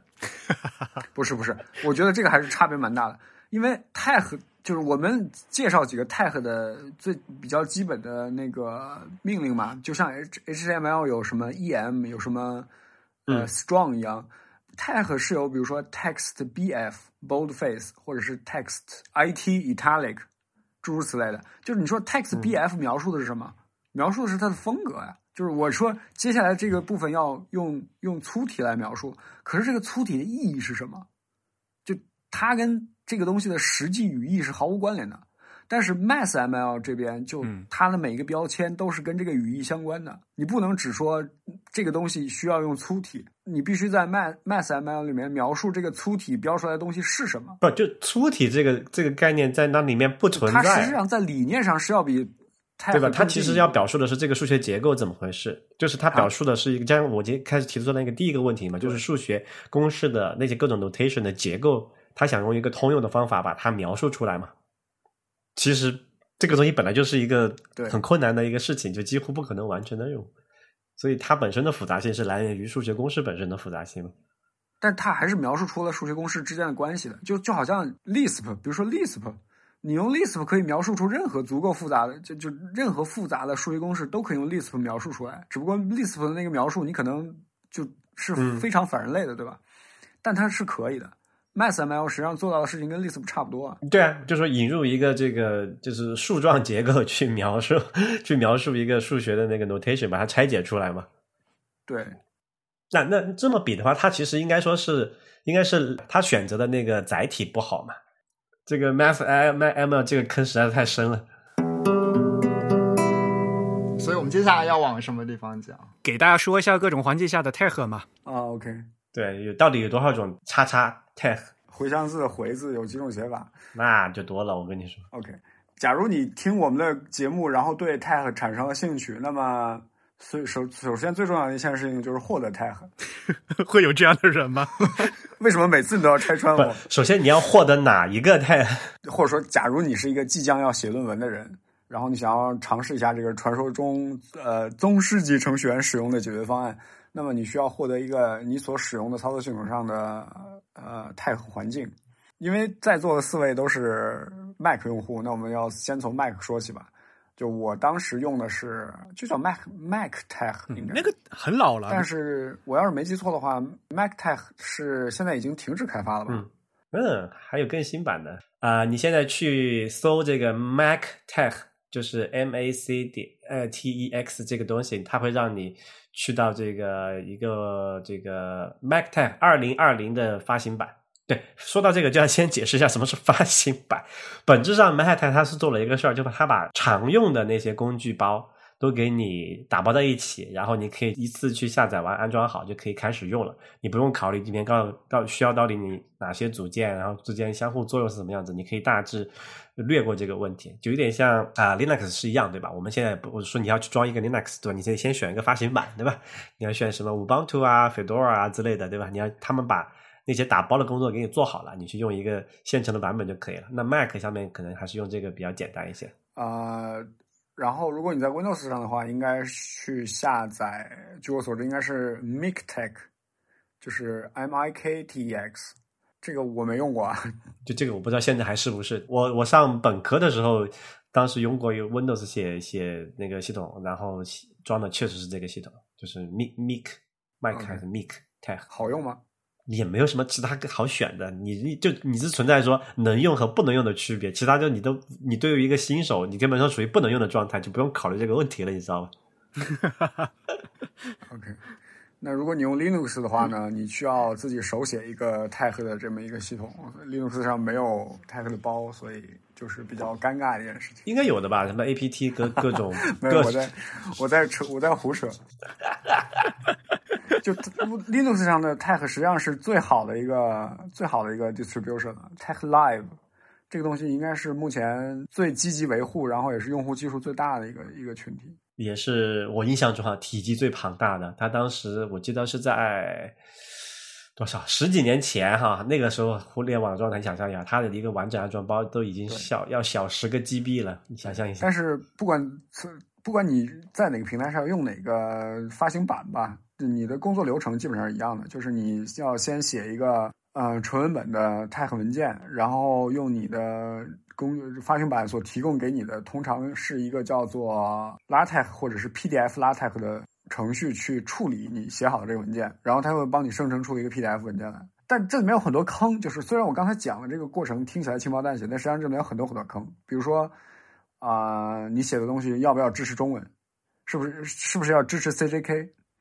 然后呃，你写的东西是不是要支持插图？就是除了刚才 Real 提到那个 TickZ 之外，你要不要支持其他格式的插图？如果你要的话，你必须做出选择，然后你必须注意你的插图是是怎么生成的，以什么格式来提供给它，诸如此类。然后你可能会就你的领域需要用到一些你的领域才会使用的包。如果你的领域比较大众的话，这个包可能是有很多人维护的；如果你的领域比较小众的话，那么很有可能你必须自己亲自去解决一些问题。太阳用户群里面有一句话说你：“呃，you have to know everything to do anything。这个我深有体会。”你面临着的是一个非常陡峭的学习曲线，必须说。然后，如果你的论文的时间比较赶的话，那我劝你还是就是 另寻一条别的途径。用模板啊，对我我举个例子，大家可以体会一下。就是说，如果说我们我们说我们节目也是很是很多是程序员听众嘛，我们当时说这个学习 Vim 这个编辑器是一个非常陡峭的这个学习曲线，然后但你成学完之后是非常好爽的。那么学习 Tech 或者任何版本的这个上手来讲，它比那个曲线陡峭多了。对，你本质上是要学习一门全新的，你中你也不知道什么原理，并且它的整个构呃它的整个这个设设计理念和设计思维都是来自于五十年前的的一套一套编程环境，本质上你在做这个事情。这个其实最终就是说自自弹自串的听众朋友们是很有可能是 Tech 的这个目标用户群啊，这这完全重合啊，既是程序员又要又要知道怎么排版。嗯，所以中司的这个封装做的不是特别好，露出的东西太多。而且本质上你还会得得会排版。而且事实上，我也知道有我们听众里面有，就是同时加入我们两个群的听众有泰和高手，的确是有的。那我们之前也，我记得好像是我们有一个这个朋友哈，还做过这个泰和相关的这个开发哈，就是之前请过的江江。所以这些、啊这个什么泰克高手听完这一期节目是会被气得吐血吗？嗯我觉得他们也能够理解吧，毕竟这是一个我们要在短短一两个小时里面解释清楚这件事情，本身就是一个不可能完成的任务。嗯，所以现在 Tech Live 是不是在 Mac 上也是可以用了？它好像已经变成一个跨平台的。应该是可以的，应该是可以的。对，那个那个 MikTech 也也可以在跨平台用了呀，大家都在想办法去挤占别人的地盘。对，而且这个东西实际上是比较惯性导向的，就是你之前用什么，你可能之后就一直用什么，因为大部分使用 Tech 的人实际上是对 Tech 本身的发展没有太多兴趣的，他们有更多只是一个用户自己领域的问题需要去解决，他们可能一开始用什么，或者他们的师兄用什么，或者他们的学校用什么，就他们学校会给一套那个模板，然后这个模板在什么环境之下测试的，他们就会去用那个环境，大概这样一个一个一个一个模式吧。对，因为你要去了解从头从零开始，没有任何别别人给到你的帮助的话，其实是非常困难的一件事情。哎，我吴涛，我问你个问题哈，因为这里面估计也只有你有可能干这件事情的。你写论文或者写作业的时候，自定义过红吗？有啊，那你自定义的红到哪个程度了？没有很复杂，就是大概四四五个命令吧，了不起了，然后定定义成一个红。我从来没有我自定义的红，我就我这么说，我我其实从来没有真正意义上写过 tech，我其实都在都在写 latex，就是 tech 底层那些命令我从来没有碰过。哦，那这儿我倒是可以介绍一下，就是 Tech 底层大概是一个什么样子。嗯，对，首首先说科普一下 Tech 吧，就是最古早的，就是原汁原味的 Tech，呃，会有时候也被人们称为 Plain Tech。它的底层是用一种呃我们跟最开最开始提到的叫 Web 这种编程语言写的。而 Web 看起来是什么样呢？高德纳的另外一个理念叫做呃 Literature Programming。文学编程，就这这个文学编程这个东西，就是他写 Web 的时候发期间发明出来的一套开发理念嘛，你可以这么理解。然后他这套理念大概的意思就是说，我写程序要像写一篇文章一样，就是我要有啊、呃起承转合，呃，就是他要他说 我要用人类的语言，用读者能够理解的语言去描述这个程序，然后我这个程序本身是嵌在这个我的写的文章里面的。这个说法可能比较抽象，具体来说就是说，他一开始会，比如说他用写注释的方式来写，说我这个程序是干嘛的，然后我现在要开始一个 section，这个 section 里面包含了以下 variable，然后这些 variable 每个 variable 是拿来干嘛的？然后用 web 呢，你可以去分析你刚才写的这篇文章，把里面你所有提到的，比如说你刚才说我要以下要使用呃四十二个 variable，然后每个 variable 它都有一个描述，然后用 web 可以把这些 variable 的描述抽抽离出来，然后生成一个程序，这个程序是可以编译的。那么这个程序是什么？具体是什么程序呢？在古古早的 Plain Text 里面，这个程序是 Pascal 的一个子集。不过我们的节目的听众就不用解释 Pascal 嗯是什么了，是吗？对，然后它的 Web 有另外一个模呃用有另外一个工具吧，这个工具的用途是的作用是把你刚才写的这篇文章排印出来，就是生成 tag 来达到一个更加易于阅读的这么一个状态。就是说它。它的所谓 literature programming 的理念里面实现了两件事情，一件事情是让你写出来文章变成一个可以执行的程序，另外一个功能是让你写的文章有一个适合阅读的 presentation 这么一个功能。OK，这是 plain text。然后这个 plain text 因为它用的是 Pascal，然后如果你要坚持使用它的话，你等于你每一个环境里面都要有一个 Pascal 编译器。而众所周知，Pascal 这个语言现在已经式微了，所以后来有个人写了一个东西叫做 Web to C，就是采用 C 语言来描述这个呃 Web 里面的程序，大概就是这样。后来有个越南人，他在捷克的一所大学里面 C Web 念博士的时候，写了一个程序叫做 PDF Tag。然后这个 PDF tag 他又跳跳过了之前我们一开始介绍的那个 PDF 呃 tag 要生成一个 DVI 的这一步，就是它开改为直接生成一个啊、呃 PDF 文件。然后这个东西是用的是 Web to C，就是说现在事实上最广为使用的这么一个引擎是呃 PDF tag，它是基于 Web to C 的，然后它最基本的、最核心的这样一个东西是 C 语言的一个子集。嗯，大概就是这样。然后现在还有一个引擎叫做 Lua Tech，然后 Lua Tech 就是试图把 Tech 的整个引擎暴露给 Lua 这个本质上还是嵌嵌入到 C 里面的这样一个语言，啊，然后你可以用 Lua 来做一些比较比较高层的开发，啊，大概底层是这样一个现状吧。没有，如果你要说这个嗯泰和的发展的话，就啊，刚才那个越南人那个他是不是叫韩韩泰坦是吧？我我不会念，我也不会念我觉得还是不要侮辱越南人了，就啊，对不起。就嗯，肯定是念错了，我觉得。但是呃，因为后面就有很多这样的扩展嘛，对吧？中国的话不是那个李阿玲他们这也在做，他这个是那个是什么 P Tech 和 NG 是吧？这个我还真不知道。它是从用那个 C 语言开发的的那个，当年它那个是 YNY 的 Tag 重新开始写写的写的一个东西，然后直接是然后就可以直接输出 PDF 的，这点那是李亚林，这个东西现在还存在吗？对李亚林他自己在维护啊。这个名字，这个名字有点耳熟啊。对啊，他的真名叫马启源，然后在知乎上也是很活跃的呀。OK，太厉害了，一个人维护这么一整套东西。呃，那个 Lua Tech 补充一点，它其实是为了解决原始的那个 Tech 不好编程扩展的问题嘛，所以它其实把那个 Lua 的那个比较一个，就是 Lua 本来是一个非常简单的语言，它在很多游戏里面是作为这种控制语言存在的，因为它很好的可以很方便的嵌入到 C C 里面去，对吧？魔兽世界然后 Lua Tech 就是说它整整个把这个 Lua 的这个这个解释器嵌到这个 Tech 里面去，然后你很多事情 Tech 里面不方便做的，其实对对绝大多数来讲，就是基本上，但凡任何事情你需要编程控制的，你都转到 Lua 去会比较，就是你用起来会比较舒服一些。然后 Lua Tech 做了这做了这么一个事儿。当时我记得还有好几个，就当时还存在，就是从呃到呃 Unicode 过渡的那个阶段嘛，还有那个叫什么呃 XE Tech 嘛，我不知道这个怎么念啊，就是它的 X E T E X Z Tech Z Tech 是吧？Z Tech 对，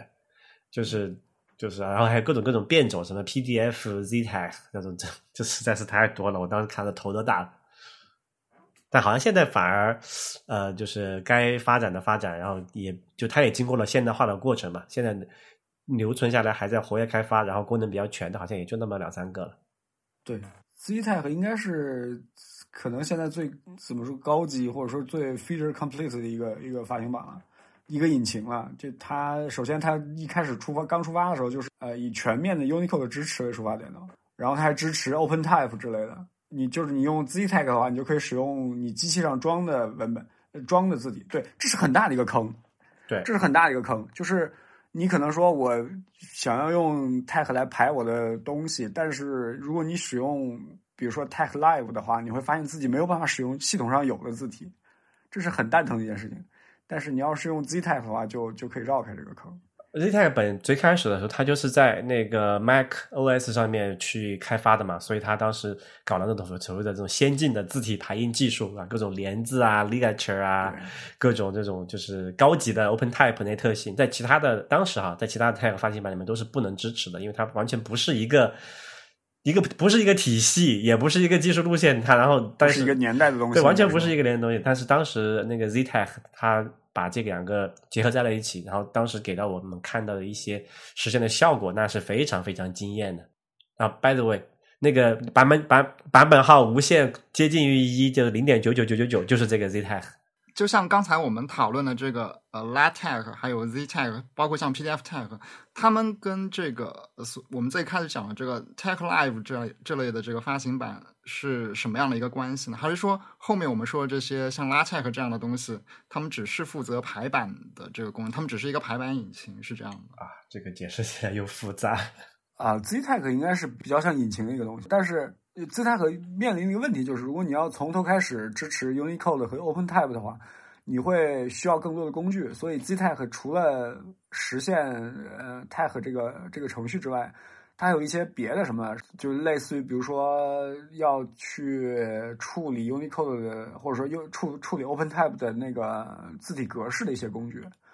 呃，就等于它有核心的那些程序之外，还有一些扩展。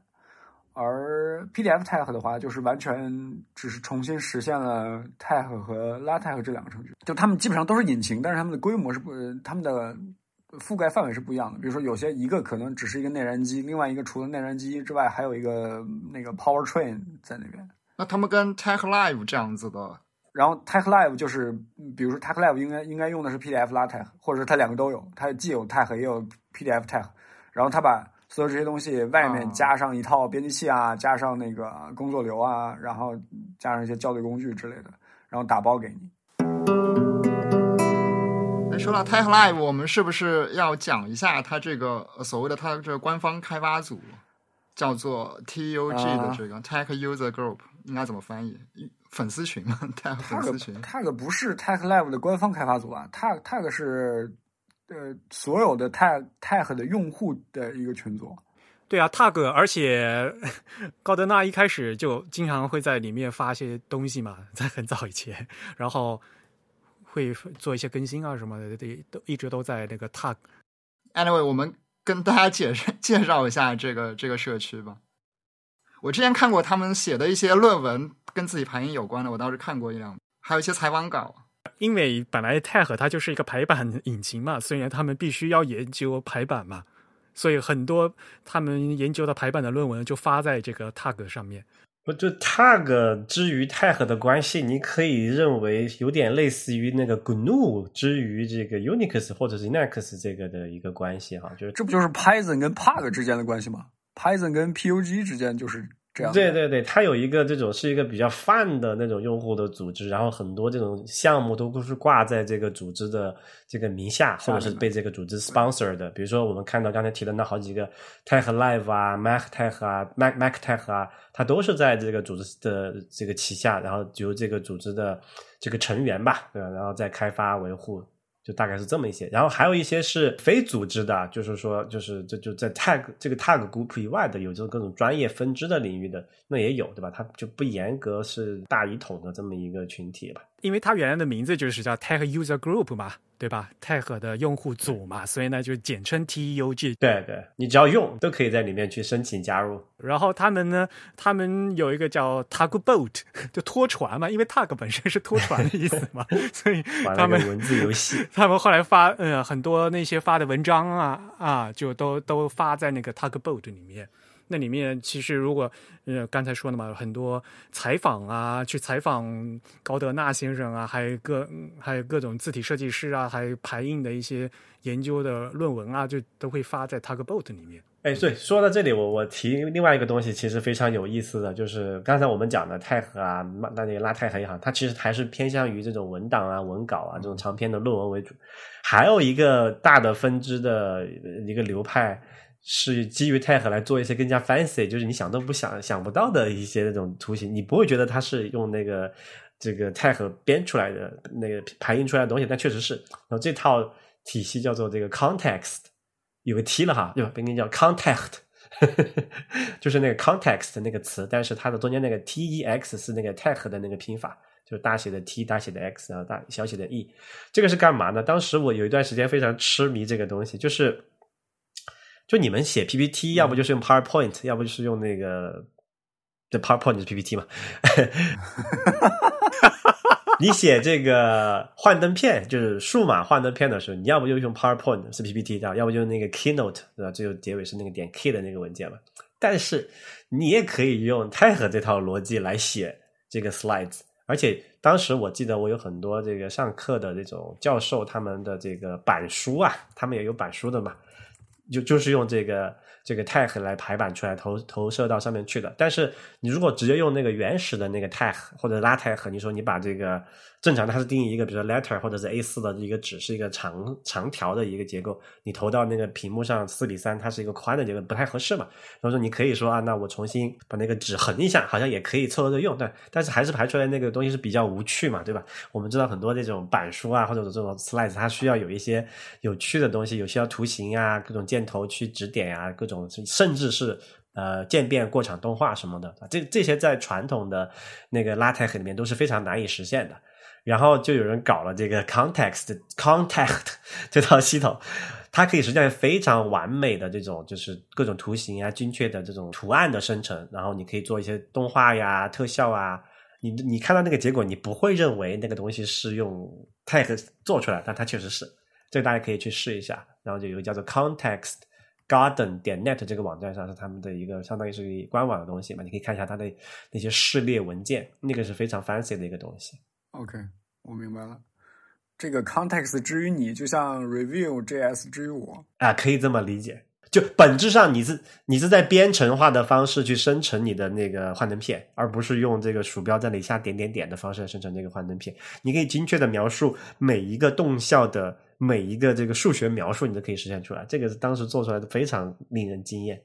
如果你不想使用 tag 的话，你可以试试我刚才说的这个 review JS，就是你如果你觉得 PPT 太不 hardcore，然后你你想要使用编程方式来解决你的幻灯片问题，你可以试试我刚才说的 review 点 JS。它是基本上就是你写 JavaScript，然后来生成你的幻灯片这样。哎，我想起来了，刚才我们说到了 Mac 上面、Linux 上面和 Windows 上面，但实际上还有一个现在就是我们现在处在这个网络时代，还有一个更简单的解决方法，就是如果你想要使用 Tag 的话，现在有很多所谓的在线 Tag 呃编辑器，SaaS 然后有些是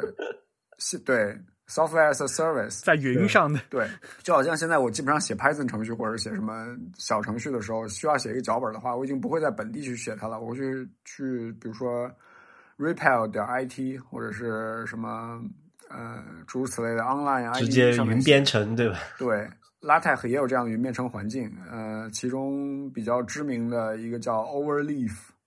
对，它是可能现在用户群也蛮多的一个嘛。虽然我我从来没有用过，但是有我曾经看到人用过，然后好像反响还蛮好的。网址就是 overleaf.com，然后你在上面注册一下，你就会得到一个编辑 tag 的环境，然后它会呃给你实时的，就像那个 REPL 一样，给你实时的生成一个 PDF。对，还蛮好用的，而且好像价格也不是很贵吧，尤其是对学生来说，一个月九块钱。就比如说你要写半六个月的论文的话，你一个月九块钱，我觉得实在是相当便宜了。太方便了，是吧。呃让你一举忘掉如何安装和这个整这个环境的痛苦的，而且 随时随地都可以，就你不用担心本地数据丢失之类的问题，它是保存在云端的，就还是相当推荐的。对，这叫什么来着？Cloud Native Tech。二就是一九七六与二零二二一的完美结合。这个我印象非常深。当时我在我我用的应该是两千零几年的时候哈，就是前后吧，就是两千零几年到二零一零年这段是这个十年这个 decade 之间，就那个时候还没就是有这种就是云的这种这种 tech 出现，但是因为那个时候的这个这个 cloud 的这个 info 就是基础设施还没有非常的完善嘛，就是其实非常不好用。但如果说假设我现在让我丢到一个学校里面，让我再写一篇，我估计我也不会在自己电脑上安装这个破玩意儿，一次一次性的 破玩意儿的，还是去这种用这种云环境比较简单一些。对，是的，所以一个一个标准的这个 tag 的编写的这个，就当然那个你编的那个流程是这样，但是我就说可以描述一下当时你你看到你电脑屏幕上应该是什么？比如我通常是呃一半屏幕就屏幕对开嘛，左右两边对吧？然后一边是这个源代码，就是那个 tag LaTeX 的这个原始的那个点太和那个 source code，然后一另外一边是生成的那个 PDF 的那个窗口，对吧？然后把那个编辑器的那个工作流程设为你这边只要一保存这个泰禾的源代码，那边就自动在后台呃编译生成那个 PDF，然后在右边及时的展示出来，这样就可以勉强实现所见等大概一秒钟、两秒钟、三秒钟之后所即所得嘛。然后当时有一个非常有趣的或者很 tricky 的一个实现的难点，就是说，如果你这篇文章或者你编写的这个文档有十几页长，对吧？然后你想要肯定是说你当前编写的那遍保存的时候，刚好是它刷新出来在右边的那个 PDF 的那个，也是对应到你大致位置的这一行嘛，但不能严严格一一对应哈。就这个当时也很多 tricky 的办法在做这件事情。这个我好像根本没有找到怎么解决。你刚才说你的典型编辑界面，但我的典典型编辑界面就是就只有源代码而已，就是我会 concentrate，我先把内容写完，然后嗯再一个一个去解决 tag 带给我的种种头疼的问题，嗯，就等于先写再排版这样。那所以你是站在编写源代码的时候，脑子里面在浮现出它应该想要的效果，然后之后再去 debug。对，一个一个人肉 render 的这么一个过程。所以你写 Markdown 也是这样子吧？先一遍 Markdown source 写完，然后再 render 成 HTML 看一下，再 preview 一下，而不是说这种 side by side 的方式。对，差不多是这样。OK，那这看你取决于你写什么东西了。如果你还是一个长的普通的文档的话，那可能还好点。因为比如说写论文的话，嗯对吧？你论述的东西如果还是很长的话，你还是想去集中的先把这个论述的这个 逻辑先写清楚嘛。但是如果你要在渲染一个公式的时候，你你得先想象一下、猜一下，然后渲染出来看一下，哎，这个好像 又跑位了，不行了，回来调一调，就会出现这个事情嘛。不，因为我可能用法比较奇怪哈，因为我用这个东西最常用的倒不是写论文这种长文档，而是写作业的时候。因为我当时说嘛，我写字不是很丑嘛，有时候丑到以至于我自己都不知道我写的草稿上面是什么东西，所以我写作业的时候，其实我其实是在电脑上用 tag 拉 tag 这个方式去一步一步去进行演算的，所以我一定要看到那个最终结果，在想下一步是什么。你你用那个做算术是吧？对对对对对，就有点这种感觉。比如说，我要把那个图画到那，哎、下一步怎么来着？我再用那个来画，对吧？我不会说我在草稿纸上先把这个就是作业写的差不多，然后再腾一遍，腾到这个拉 tex 里面。我不是这么干的。对，这还是看你写的内容 怎么样嘛。每个人写作的那个环境和写的内容不一样嘛，用法就不一样了嘛。对，尤其是如果你有很多公式的话，它要求你你在写公式的时候，你能够确定知道自己的 LaTeX 的公式是写写的是对的，这实际上对于很多人来说还是蛮难的。很难的一件事情，就是你想象它应该是对的，结果渲染出来并不是这个样子，经常会出现这种情况。对，哦，对对，我我忘了说，还有一个，我其实应该说是是一个三屏的，就是还有一个是那个泰和的拉 tex 的那个对应的手册，因为你记不住那些 符号啊，或者是那些公式到底是哪个，你得不断的去翻。然后包括那个 TIKZ 的那个绘图的那个工具，它也有一个非常完整的，就是也也是一本书了，本质上的一个一个 PDF 的册子，你要去找它里面到底是怎么去画这个箭头，怎么画到那里去，就是你是要随时去找这个 reference 的。嗯对，所以就很烦的。是是，这其实 Tech 除了我们讲常用于这种数学啊、理工这种之类，它还有一些这种奇奇怪怪的其他的用法。比如说有有人在用这个做音乐哈，我也有也有看到，就是乐谱也可以用这个 Tech 的方式，就是写出非常严谨的这个美观的这个乐谱嘛。还有当时我看到还有很多，反正就是非常小众的用法。但因为我不是我不是做那个方向的这个人嘛，我我我不太理解它底层原理是什么。比如说我一直没有理解它那个用钛和写五五线谱是什么一个原理，你们知道吗？或者写那个就是那个就是音乐的那些东西，就它应该也是有什么记号啊，各种专用的这个红啊之类的，但是我从来没用过，我只我从来不知道这怎么实现的。因为当时我还做过另外一一番一些比较 crazy 的事情，就是我不是觉得那个 tag 的那个红编程有一些那个语法啊什么的不是太灵活嘛，我甚至还在就是在为了写一个写一个复杂的一个图形，它可能是要如果要手工去写会非常的麻烦，我甚至是用比如说用 Python 写了一个小程序去生成输出的那个结果是 LaTeX，然后再 compile 成 PDF 得到那个我就是想要的那个图形，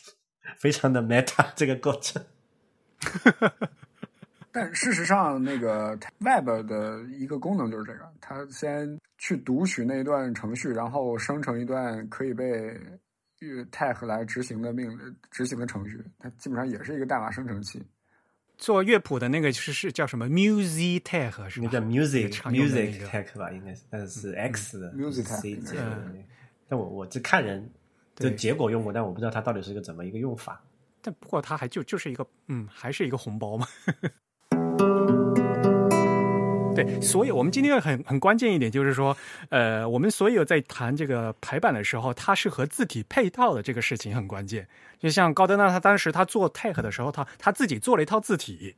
嗯，然后这个字体对应的这个排版如何调用之后，才能做出精细的排版。否则的话，他想实现这个，他没办没办法调用嘛，对吧？我们现在平面设计师经常就是，比如说我用 InDesign 这个平面设计的这个页面的软件所见即所得，但是呢，InDesign 它需要调用的是 OpenType 这个字体里面的高级排版特性。嗯，所以说到底就是这个排版引擎和这个字体它是相辅相成的，那两边东西得配配套好。嗯，要不然的话，就是很多事情你是在字体层面做呢，还是到排版引擎做呢？很多东西你想不清楚，有的时候会。然后高德纳就说什么事情都我来，嗯，有了这个 computer modern 的字体，然后呢有了 tag，它就可以赋予这个作者所有的权利，fully control of your work。所以高德纳他自己很开心。如果你知道怎么用的话，打个非常大的引号，就是你要学会那套东西才行。大宗师不是那么好当的，你要拿着玄铁剑，你得先拿得起来会舞才可以。他是 control freak，这是毫无疑问的。对，这其实也是我们在排版工作中遇到的一个嗯呃难题吧，就是呃，我们知道，其实无论是早前还是现在，现在当然更是了，字体其实已经成为了排版程序的一个构成部分。如果没有一个在功能上符合这个目标排版需求的字体的话，我们实际上是无法完成整个排版工作的。那这一点，无论是在 Tech 里面，甚至我们在这个 Web 上面，就在网页上面，也越来越是这样。我们需要更多的 Open Type Feature 来实现一些复杂的排版，甚至只是为了实现。呃，一些复杂文字的排版，而这些文字的排版都没有什么特殊的需求，它都不是写公式，也不是记乐谱，它只是想把它自己国家那种语言的文字记录下来，我们就需要用到这样一些复杂的特性。这也是我们现在越来越难以纯粹的将这个呃内容和样式分离开来的一个原因。其实我比较好奇，就是因为我之前在用那个 LaTeX 的时候，有大量的这种情况是没法用通过这种中间插入到 Word 或者是这种 Word 或者 Office 的方式里面去实现的，然后就必须要在里面同时解决。当时有一个非常 tricky 的一个需求是这样哈，比如说你要插一个图，对吧？那个图很多不是有那种所谓的 label 文字的那种标签嘛？你想要那个文字标签的字体形态、风格和大小，有可能那文字标签本来就是一个数学公式，对吧？有可能文字标签本来是一个，就是一个要要跟正文的那个呃字体和那个排印方式要一致的。那如果说你用一个第三方的这种图片呃插进去的话，就会出现这种就各种各样奇怪的问题。比如说最简单一个情况哈，就是有我看到很多人就是他不用那个 LaTeX 拉呃 LaTeX 和 T T K Z 去生成图片的这种情况下，他是说我在外面找一个通用的画图工具把它画了，做成一个一个 PNG 或者是这个 SVG 或者是那个叫什么 EPS 这种矢量图形或者是位图图形吧，如果它那个不能用矢量来描述的话，然后它再导入到这个 Word 里面去，这就会导致一个什么问题呢？因为它本质上是两套脱节东西，那个图片对周围的文字是没有这个意识的。那么你缩放那个图片，就会导致那个图片里面的那些那个 text label 那些文字标签的大小和外面的那脱节了，就完全不一样脱样。节了嘛，并不联动。对，甚至你我们看到国内很多那种就是用 Word 写文写论文的人，你那个论文一看就是 Word 写的，为什么呢？因为它里面的那个插入的那个图片是比例是不对的，然后那个字形和和那个周围的文字是完严重脱节，对吧？它字号都不一样，然后这个这个字体都完全是不是一个东西了。这些都是在 Tech 里面解决的比较好，它是你嵌入了一个 Tech 那种 native 的那种图形，它的那个文字 label 它还是用 Tech 来排版的，就它会非常的一致。不，你那个图也必须要用 按配合的那个方法画嘛。对啊，对啊，所以我觉得它必须是在同一个语境里面去嘛，就是它没有这个割裂感。呃，对，甚至那还有像那个我之前刚才讲那个 context 那种非常诡异的需求，它可以实现什么呢？就是你的你假设你想象一个页面上有一个插图，插图里面有一个箭头，箭头里面指到你这一页上某一段话的某一个字上面有一个符号，它可以指到那个上面去。这个在普通的那些里面那个插图的话是无法实现的嘛？体系里面就它是互相是之间是能够互相呃理解对方的结构的。他们说的是同样的语言，所以它能指的、能定位、能定得到。对对对对对，如果你是插图的话，你就单纯那种普通的，比如说是这个这个 PNG 哈，你是无法从 PNG 插图里面去指向你的文档里面的某一个字的嘛，因为他都不知道你要插向哪一个文档，对不对？就是这个还是有一个非常不一样的体验的。对，但其实这样子的这个排版，它它其实呃，之所以它能排的这么准，它是因为所有的东西都是在一个封类似接近封闭的环境中实现出来的。如果从这一点来说，如果呃假设我们很极端，我们说我们写一篇论文，我们每个字都用 Photoshop 来排，那它最后就是一张位图，它必然每一个细节都可以排得很准。呃，之所以我们用 Word 来排，有的时候发现有一些图片的里面内嵌的那些字体的样式跟整个文档的样式脱离了，是因为有可能它这个图片。并不是这个作者自己做，他可能从什么地方拉了一张图片过来。这图片里面有一些文本，其实这个图片的生成环境都不是由他自己来控制的，那自然会产生这种。但 Tech 的好处就是说，他如他如果说你你都用，比如说你都用 TIKZ 来这个做图，它那个图的那一部分代码是可以单独拷贝出来的，所以你只要再做一些小小的修改，就可以让那张图无缝的嵌入到你自己那份文档里面去嘛。就是你是有那个源代码的。而不是只有一个最终的结果。嗯，所以嘛，这个当年高高老师说的嘛，我用 Take 的话，我是不管你用什么设备，不用用什么环境，通最后生成东西都是一样的嘛。对呀、这个就是他当初用做 Take 的最基本的一个目的。对啊，对啊，所以我我就很好奇嘛，就是现在我们用的这种商业用的排版工具，它是怎么解决这种类似的这种需求或者是问题的？如果你在它自家的一个封闭的环境里实现，其实 Adobe 提供的工具也足以实现这样的需求。比如说你在 InDesign 里面排一个很复杂的书籍，这书籍里面可能有一些图片，甚至图片上面会有一些小的文字标注。呃，如果你这个图片是用 Photoshop 做的，或者是用 Illustrator 做的，然后你把这个 Illustrator 做好的图像文件以一个外链 link 的方式，可以 link 到这个 InDesign 内部，或者直接插入进去，成为这个 InDesign 文文档的一部分。那你也可以几乎保持说，呃，它不会不会产生任何意外的情况，它都是受你控制的。然后你也可以随时的在编辑那个图像文件里的内容，保持一个两边实时的同步更新。而且是 native 的更新。它可以实现说，刚才我说那种情况，就是某一个图片里面的一个一个元素，一个一个箭头指向这一页这个图像以外哈，你这但是还在这一页上的某一个文字的某一个角落嘛？随便举个例子。啊，你的意思是，假如说我下面这个被指向的文字，它因为比如说修改文本而被重排了，所以这个箭头还能不能始终指向它？是不是？对啊，要跟着它走啊，不然没有不然没有意义嘛。对这部分可能在平面设计软件里还比较受限，因为这样的需求不强，可能或者说对平面设计师来说，如果产生了这样子的情况，他有可能需要人工来解决这种情况，因为他有可能觉得机器自动给他重新安排的这个结果并不满意。对，所以这个需求不那么强。就相当于 Real 的要求是他们要有所谓 interoperability，就是可以互相交互。这个对对，所以就这这也是就是用 Tag 中间我产生的一个非常奇妙的一个感觉啊，就是说你能感觉到它的强大，但是你也能感觉到它对你的制约，就是说有些它给你定义好的东西，你就只能那么去用它，比如说那条线要怎么走。如果你要你当然你完全可以重新把那个红包打散，自己写一个呃让你足够满意的红包，对吧？但是那个过程是非常痛苦的，以至于我就说，啊，将就一下，就用这个。自己画轮子，对，自己造轮子很很痛苦的。对，其实 Real 说的这种情况，更像是我们现在在用这个 Web 排版里面实现的一些特性，也就是它有我们呃用一个很俗的词嘛，就是它有一些 responsive 的特性在。是是是，它能根据你这个呈现媒介的改变，甚至包括你能实时的修改一些文本，但是还是保持着一些关键的排版特性的稳定性。就是那个 PDF 不是有一些这种可编程的功能嘛？它可以嵌入 JavaScript，然后做一些交互嘛。当时有一些那种比较疯狂的那个 text 的那种这种这种就是先锋，它可以直接生成可交互的哦 PDF。比如说最简单的是用那个 Context 做那个幻灯片，对吧？幻灯片不是有所谓的这个这个这个快进下一页、页首页尾，或者是到某下一个章节的标题这种都有的嘛？它可以在 PDF 里面实现一个导航栏，都可以通过这个来实现，非常的厉害。啊，对，PDF 实现表单也是可以的，你可以填表。对，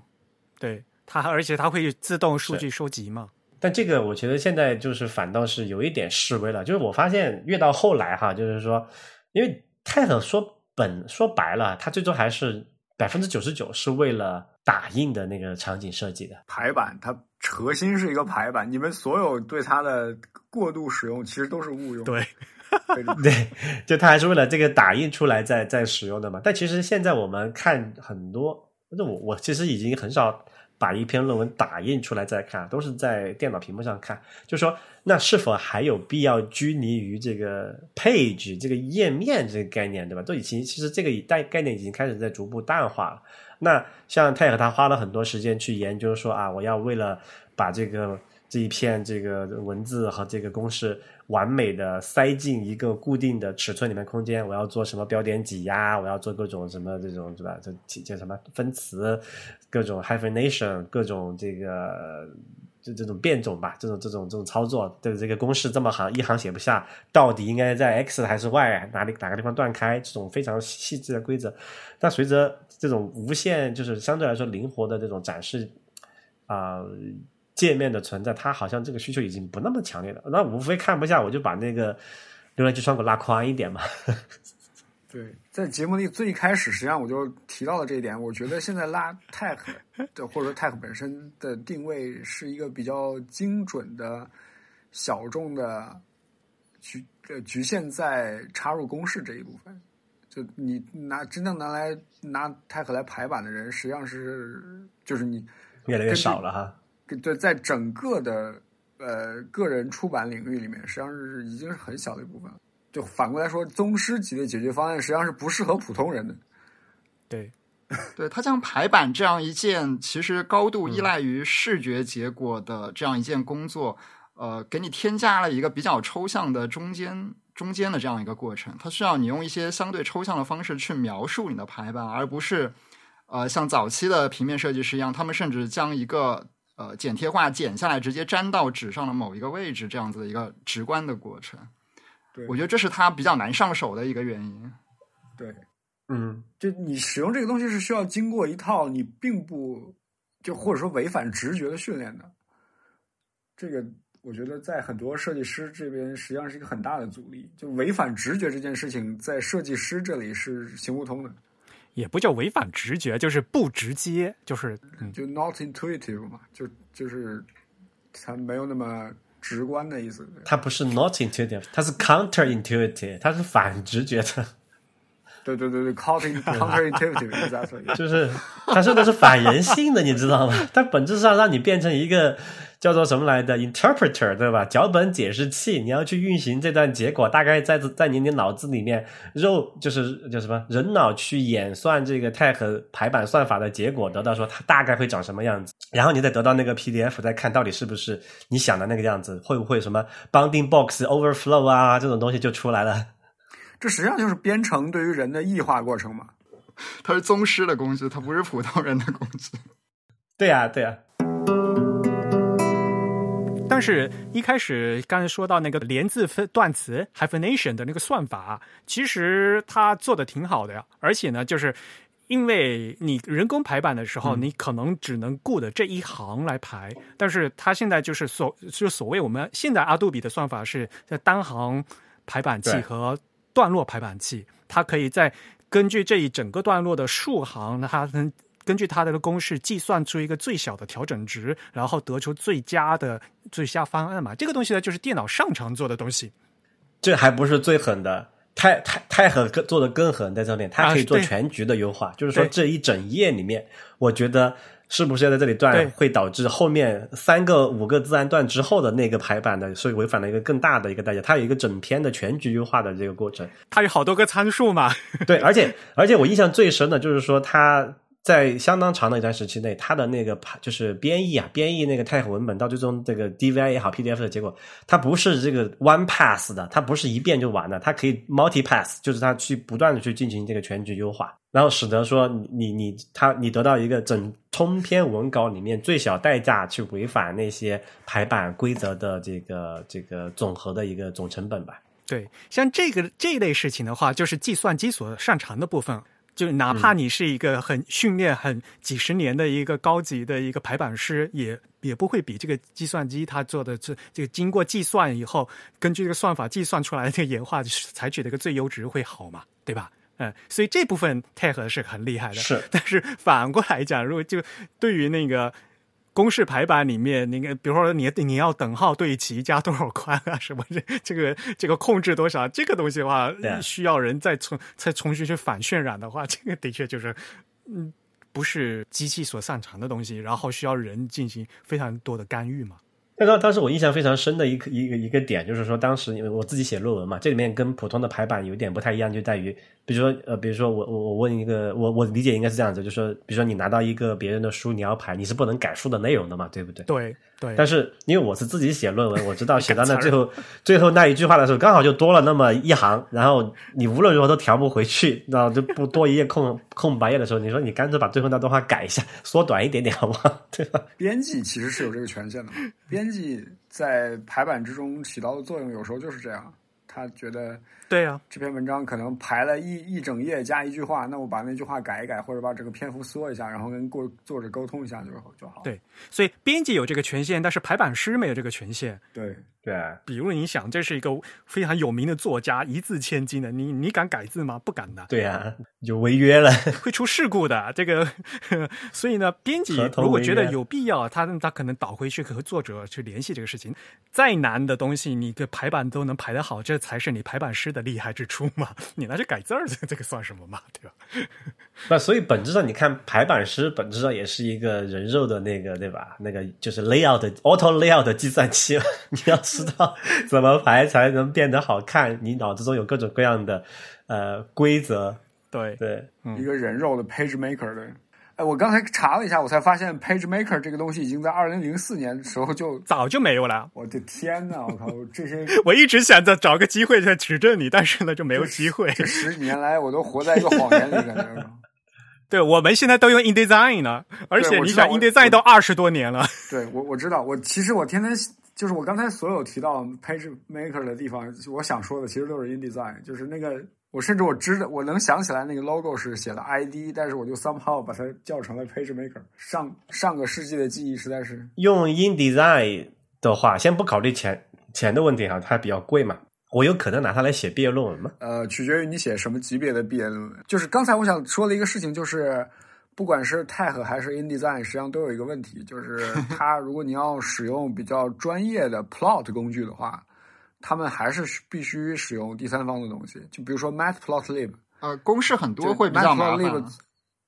对它就是没有很好的公式处理工具。就是画会那种根据数据绘出来的图，对吧？它是没法支持这个这一点的。对，或者是你画一个什么三维界面的三维里面的流行之类的东西，你你你要怎么用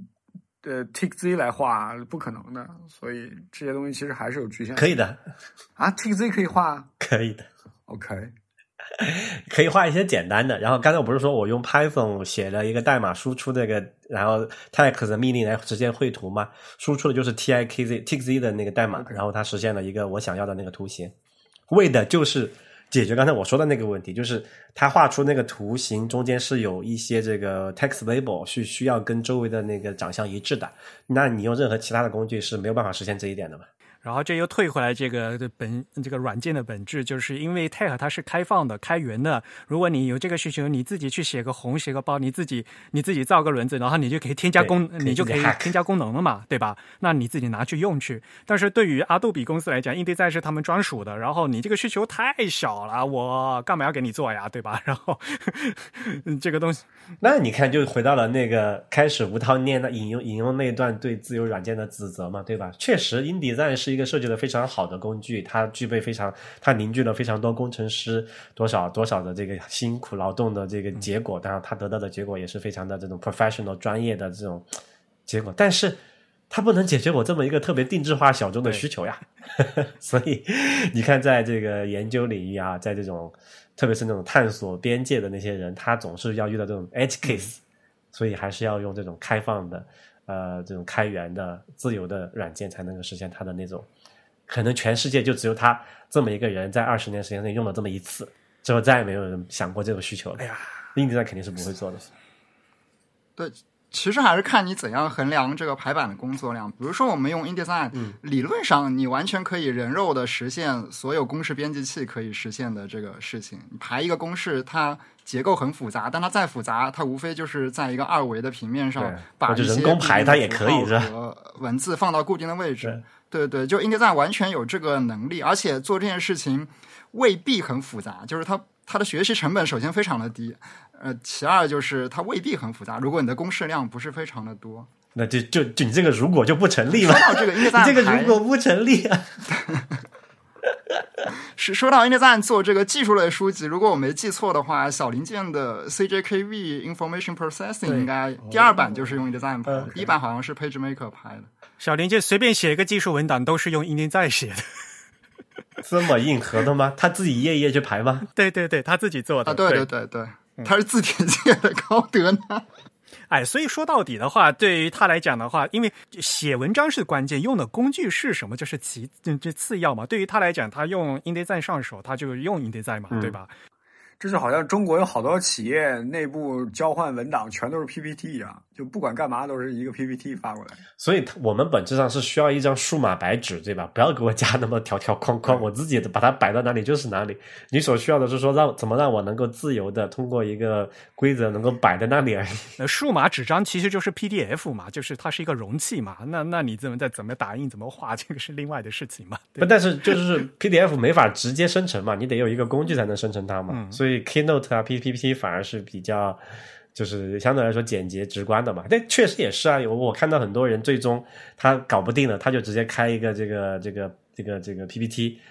弄成白板，删掉所有文字，然后一个一个摆上他需要的那个相对位置，也也可以吧。本质上是你在白纸上用手写，然后再把它拍成照是一样的嘛。嗯，呃，PPT 是我我在我在研究生的时候教的那个提交的论文的那个学术会议，它应该是它应该也是 i triple e 下属的一个学术会议，官方推荐的海报排版工具。海报，他甚至他给的官方对，就是你的你的你的论文有可就是你的 paper 有可能有两种发表的形式嘛，一种是呃 presentation，就是你去那边做一个演讲，另一种就是 poster，就是你在会场贴一个海报，然后你站在海报旁边等别人来跟你交流这样子。然后它的官方给你的这个排海报的排版模板就是一个 PowerPoint 的一个文件，就里面有各种什么会议的 logo 啊、元素啊，这这个。指定的字体样式都给你定好了，对吧？啊，没有，很简单，就是它会给你一个比较简单的框架吧。因为那些会议一般它没有什么 logo，它可能它可能主要还是侧重展示你自己的。它有一个格式嘛？对，有一个大致的格式，一个通样的通用的格式。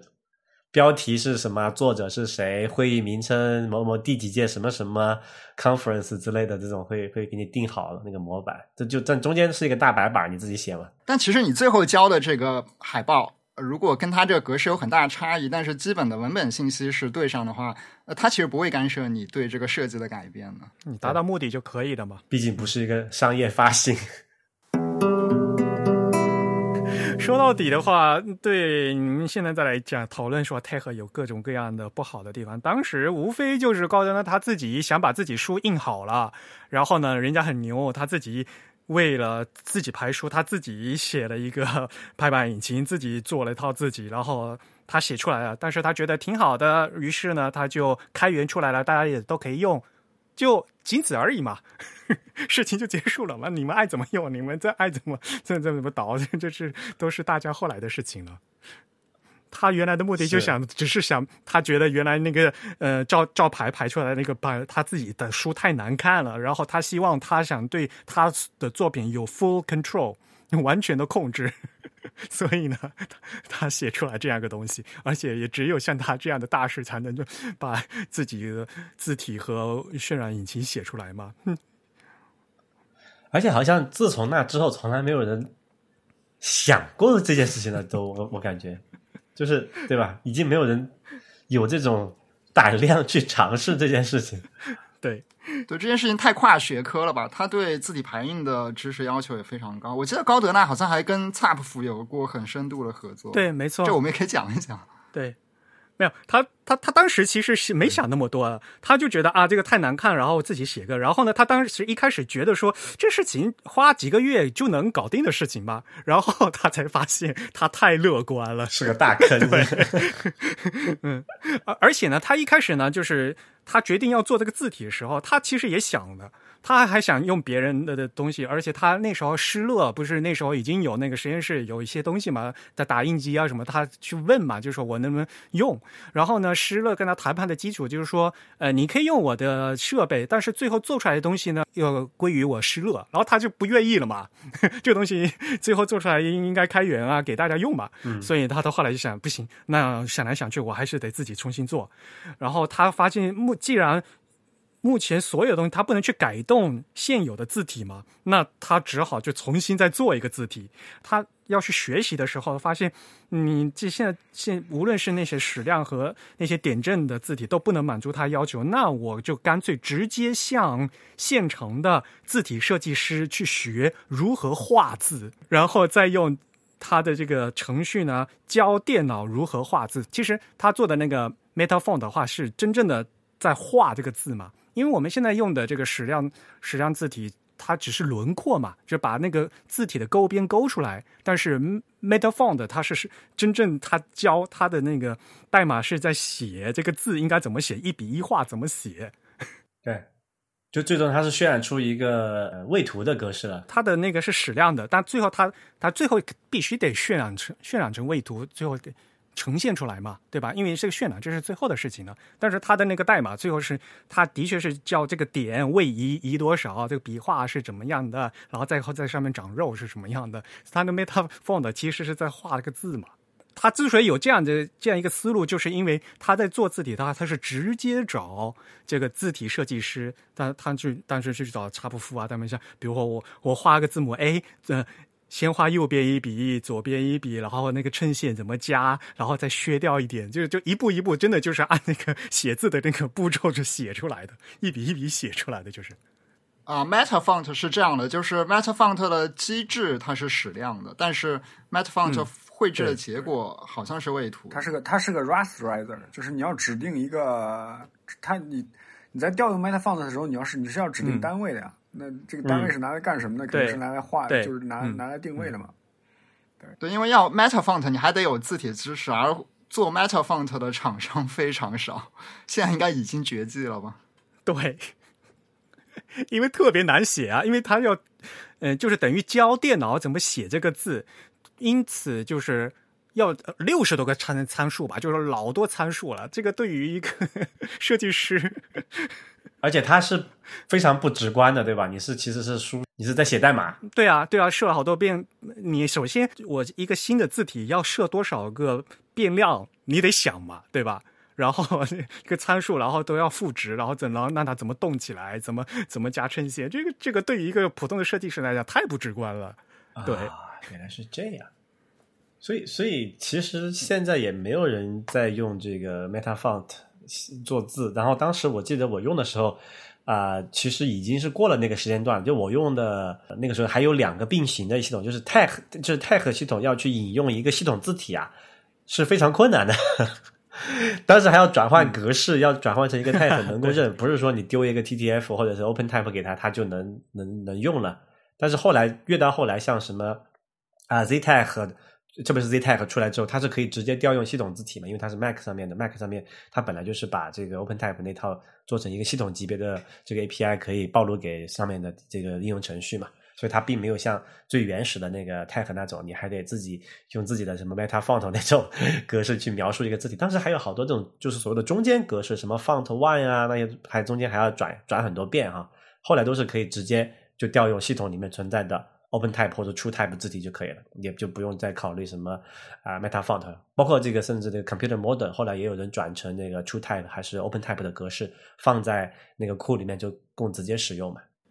而且这很重要一点，就是说大家感觉这样字体就是它的一个造型，这个造型轮廓而已。其实更重要的，对于排版的来讲，是很多里面的 matrix，嗯，就是它的那个度量信息。里面记录了，比如说这个基线是在什么位置，然后这个字这里降部是有多高，声部有多高，这些东西都必须要让排版引擎进行读取，它它才能调啊。嗯，要不然的话，它它找不它不认得这个字的话，那它没办法调。你上下标，你要给它挪多少位置之类的，基线要提高多少，这些东西都都必须要呃字体里面先要有这个信息，然后要让排版引擎知道啊。那大家知道，Tech 和原来和和 OpenType，它原来根本就不是一个体系的这个东西，所以他们两个人鸡同鸭讲，这两个东西之间，对，要让他们互相通嗯交流到这个信息，然后让他互相知道这个事情，就本身就是一个很难的。对，原来的话，高德纳他因为 MetaFont 是他自己做的，他所有他自己新定义了一套 Matrix。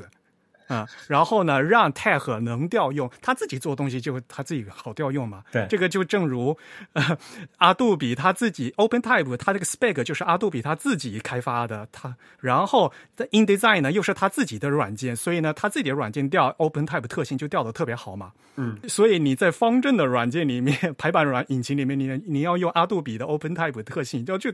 特别难受，就调不出来嘛。因为互他们不是不是一个系统东西，那这些国产的这些系统软件，它难道还要说要求用国产的字体格式才行吗？就是它这个怎么解决这个问题呢？在很久以前，嗯，在方正软件上必须要用方正的字体，以前是不就方正。自己自己有一个格字体格式的。对，没错，是的。但但后来也是终于可以用 TDF 了，也也能也能也能用 OpenType，这也是很后面的事情了。那那现在这个业界不都统一到这个 对啊 TrueType 和对啊 OpenType 这两个格式了？那现在所有的现代排版软件都得支持吧？呃，对呀、嗯，哦但是你也知道吧，OpenType 不不有是微软、微软和 Adobe 做的嘛。OK，这跟 WPS 之类的差不多嘛，其实。对，支持的程度也可以不一样，因为你想，一个字体里面现在的 OpenType 字体，它的特性非常复杂，它有很多指导你怎样去排版的特性。而最早的一个 TrueType 的字体，它其实只核心的功能就是描述一个具体的 glyph 它的轮廓是什么样的。就比较简单嘛。方正其实它以前就是通过排版引擎来实现很多排版的特性，但是现在呃，可能业界更希望大家能够遵循 OpenType 这个字体里面已经写入的一些排版特性来实现一些排版。就是这个权利到底是在排版师那里，还是在字体设计师那里的问题嘛？在在哪个层级你要说好，然后呢，你就互相能调用就可以嘛。嗯，像 Tag 和 Meta Font 都是同一个人做的，所以他自己想清楚，他自己做，互相调用就就很顺嘛。那你到另外一个系统去鸡同鸭讲，这个这个搞不清楚啊。是因为毕竟互相都不都不能直接干预对方的这个成果嘛。他字体设计师也不能说我这个字体只能用在哪些领域，他也不知道你应用场景是什么，只能给到你一些啊、通用的建议，对吧？然后排版师那边这就是 hint 对 hint，对然后排版师那边也也也只能说我根据我现在手上这个这个工这个作品的特殊的这个情况，选择要不要启用你的那个 hint，还是说我自己自自己定一个规则说了算算了，对吧？因为有些特殊情况你要特殊处理的嘛。那搞个很简单的，就是网页排版连一个行高都算不清楚嘛，就是这一点嘛。不同系 不同系统的它读取的 OpenType 特性里面那个字段呢，行高的那个数据字段是不一样的。那每个浏览器读出来的数数值数值都不一样，那它算出来的位置就不都不一样，它渲染出来的东西都不一样嘛。就哎，所以这一套有什么国标之类的吗？还是说就是行只有行业标准，就大家各自去想办法解决？这典型的 OpenType 就是一个商业标准嘛，这行业巨头首先提出来的，因为是嗯、呃大厂商做的嘛，所以呢大家自然而然的也就都跟进嘛。从这个侧面来讲的话，高德纳是一个人挑，就是一单枪匹马做了一套系统，然后我们在这边拿来和整个业界做出来的一套系统相比，这是一这就是大宗师的风范，对。不是错了，是大多数做的时候，业界这个事情还不存在，没有这个业好吗？业界还不存在，对。嗯没有这个行业。四十多年前，七十年代的事情嘛，对啊。所以那时候桌面排版是什么？那时候还没有 Mac，那个时候 PC 都没有，还桌面排版。对，所以从这个意义上讲，其它真的是一个传奇，就是一个人开创了一个领域，但是而且这个领域的这个成果到现在还是被被一些比较像他一样比较喜欢走极端的人所使用着，而其他的熟民或者说没有那么 geek 的人们则在使用着另一套可能更 user friendly 的系统，而他们的最终的结果几乎是不分伯仲的。呃，我不知道你们啊，但是有时候我会觉得 Tech 排出来的东西太有风格性了，就是你一看就知道这是 Tag 写的。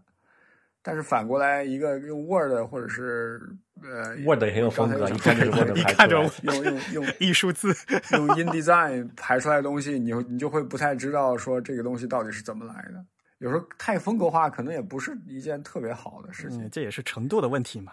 它有点千篇一律啊，很多人他不会配置那些 tag 很多个性化的参数，因为调个性化要牵涉到很多这种参数的变动，其实有时候不一定能得到得到好的结果。对，还是那句话，You have to know everything to do anything，还是蛮难。对呀、就哪怕是最简单的，你就换一个字体，你比如说你就不你就不是你就看不惯这个 computer model 这种圆滚滚的这种长相的字体，当时我就有这个问题，我说我选我换成那个 Pal- Palatino 对吧？我用的是 Palatino，对，对，但是你一旦你用 Palatino，你就要考虑你的那个公式的问题了，因为公式的它当时很多那个 Palatino 的那个、这个就是没有希腊字希腊字母、罗马字母它是不齐全的，或者你必须要用那个代替字体，你就发现公式的特别难看，这是其一哈。第二个就是说数学排版，特别是公式排版的，它那间距啊那些那些就是那些 matrix 这些那些那些数值标注，它是根据那个字体来定制的。然后你画一套字体对，啊，它写在字体里头了，对，它它它你就换套字体，你就发现那个就是更难看，对吧？就没有了。就很麻烦，所以导致大家就最最偷懒的方法就是直接用啥也不改，直接写，对吧？写内容就好了，不要管他长这个问题嘛 而且不要去定制他的长相。所以用 tag 做出来的东西都是一样的，然后大家都知道哦，这是一看就知道这是 tag 写的嘛，对，也是一个传奇啊。鸡生蛋和蛋生鸡。但我不知道哈，就如果说以后的那种论文，如果不需要考虑是一个页的形式存在，它可以是一个 scroll 对吧？一个长卷轴的形式出现，那其实很多排版的难题可以降很多，降很多维度嘛对。你你的意思是把排版的难题转嫁到呃浏览器上了？浏览器的引擎实际上就是一个排版引擎嘛，就你不需要 静态排版了，然后 是啊，动态排版就是一坨屎啊！现在就是你看 CSS 排版，现在的能力那么差，就在这一点。太难了，这真的太难了。没有需求嘛，就是这个问题啊。浏览器厂商天天要考虑各种安全问题，还要给你搞这种非常坑爹的这个排版，呃那怎么去死吧你？你在 Web 排版，你连对方用什么字体都不知道了，你得猜。现在不用了嘛，现在有 Web Font 嘛，可以指定了嘛。但只是说那个最终体积的问题还是不太好说。啊，对呀、不过我们呃自弹自唱也花了两期时间就讲 Web 排版的事情，大家可以回去听啊。这次他没有说是哪一期，我我已经很欣慰了。你一定要逼我说吗？偶尔我也能依稀想起来内核恐慌聊过什么。因为刚好就是前两期，嗯，不远。OK，那今天也聊了好久这。好了，差不多了吧？我们说了这么多，我好难剪了，是不是要收尾了，同学们？好吧，来 outro。好，那我们今天的节目呢，就暂时告一段落。我们今天也是，我我们需要在这里提一下这事情。我们今天也是首次尝试在 Clubhouse 上面同步我们直播的啊，同步我们录播的这个内容，然后一个直播的形式。我们的我们这房间还剩下多少人？现在还剩下三三十多个人。我我们的死忠粉丝也非常感谢大家一起跟我们完成了这期节目的录制。那自弹自唱听众呢，如果想跟我们交流或者反馈，都可以写邮件告诉我们。我们的邮箱地址是 podcast at the type 点 com，p o d c a s t at t h e t y p e 点 c o m。同时呢，大家也可以在新浪微博、在 Twitter 以及在微信上面，通过搜索 the type t h e t y p e 这个账号关注到我们。在 Facebook 上搜索 the type 或者搜索 type is beautiful 也都可以找到我们。呃，您刚刚收听到的节目是《内核恐慌》，一档尽量贴近计算机主题的娱乐 Podcast。我们号称硬核，但是也没有什么干货，想听人听，不想听人就别听。我们的网址是 pan dot icu，您可以在网上找到订阅我们节目的方法以及联络我们的方式。如果您期待我们更频繁的更新节目，欢迎您到爱发电我们捐款，详情可以在我们的网站上找到。先发电后催更，文明催更从你做起。如果您觉得意犹未尽，也欢迎您去收听 Real 和黄海主持的节目《风投圈》，Real 和任宁主持的节目《提前怀旧》，以及基本不由吴涛主持的《自弹自串》。好，感谢大家收听。本期节目是由 Eric 在 Big Sur 上剪辑制作完成的。我们下期节目再见，拜拜。拜拜拜拜。哇，你还会说这个？这是 meta 信息啊，就是我很注重 meta 的知道吗？就像我们会刊不是有封面嘛，然后那照片是谁在是几月几号在什么地方拍的嘛？有时候我把那个拍照设备也写进去，然后我们的编辑就说有必要写吗？对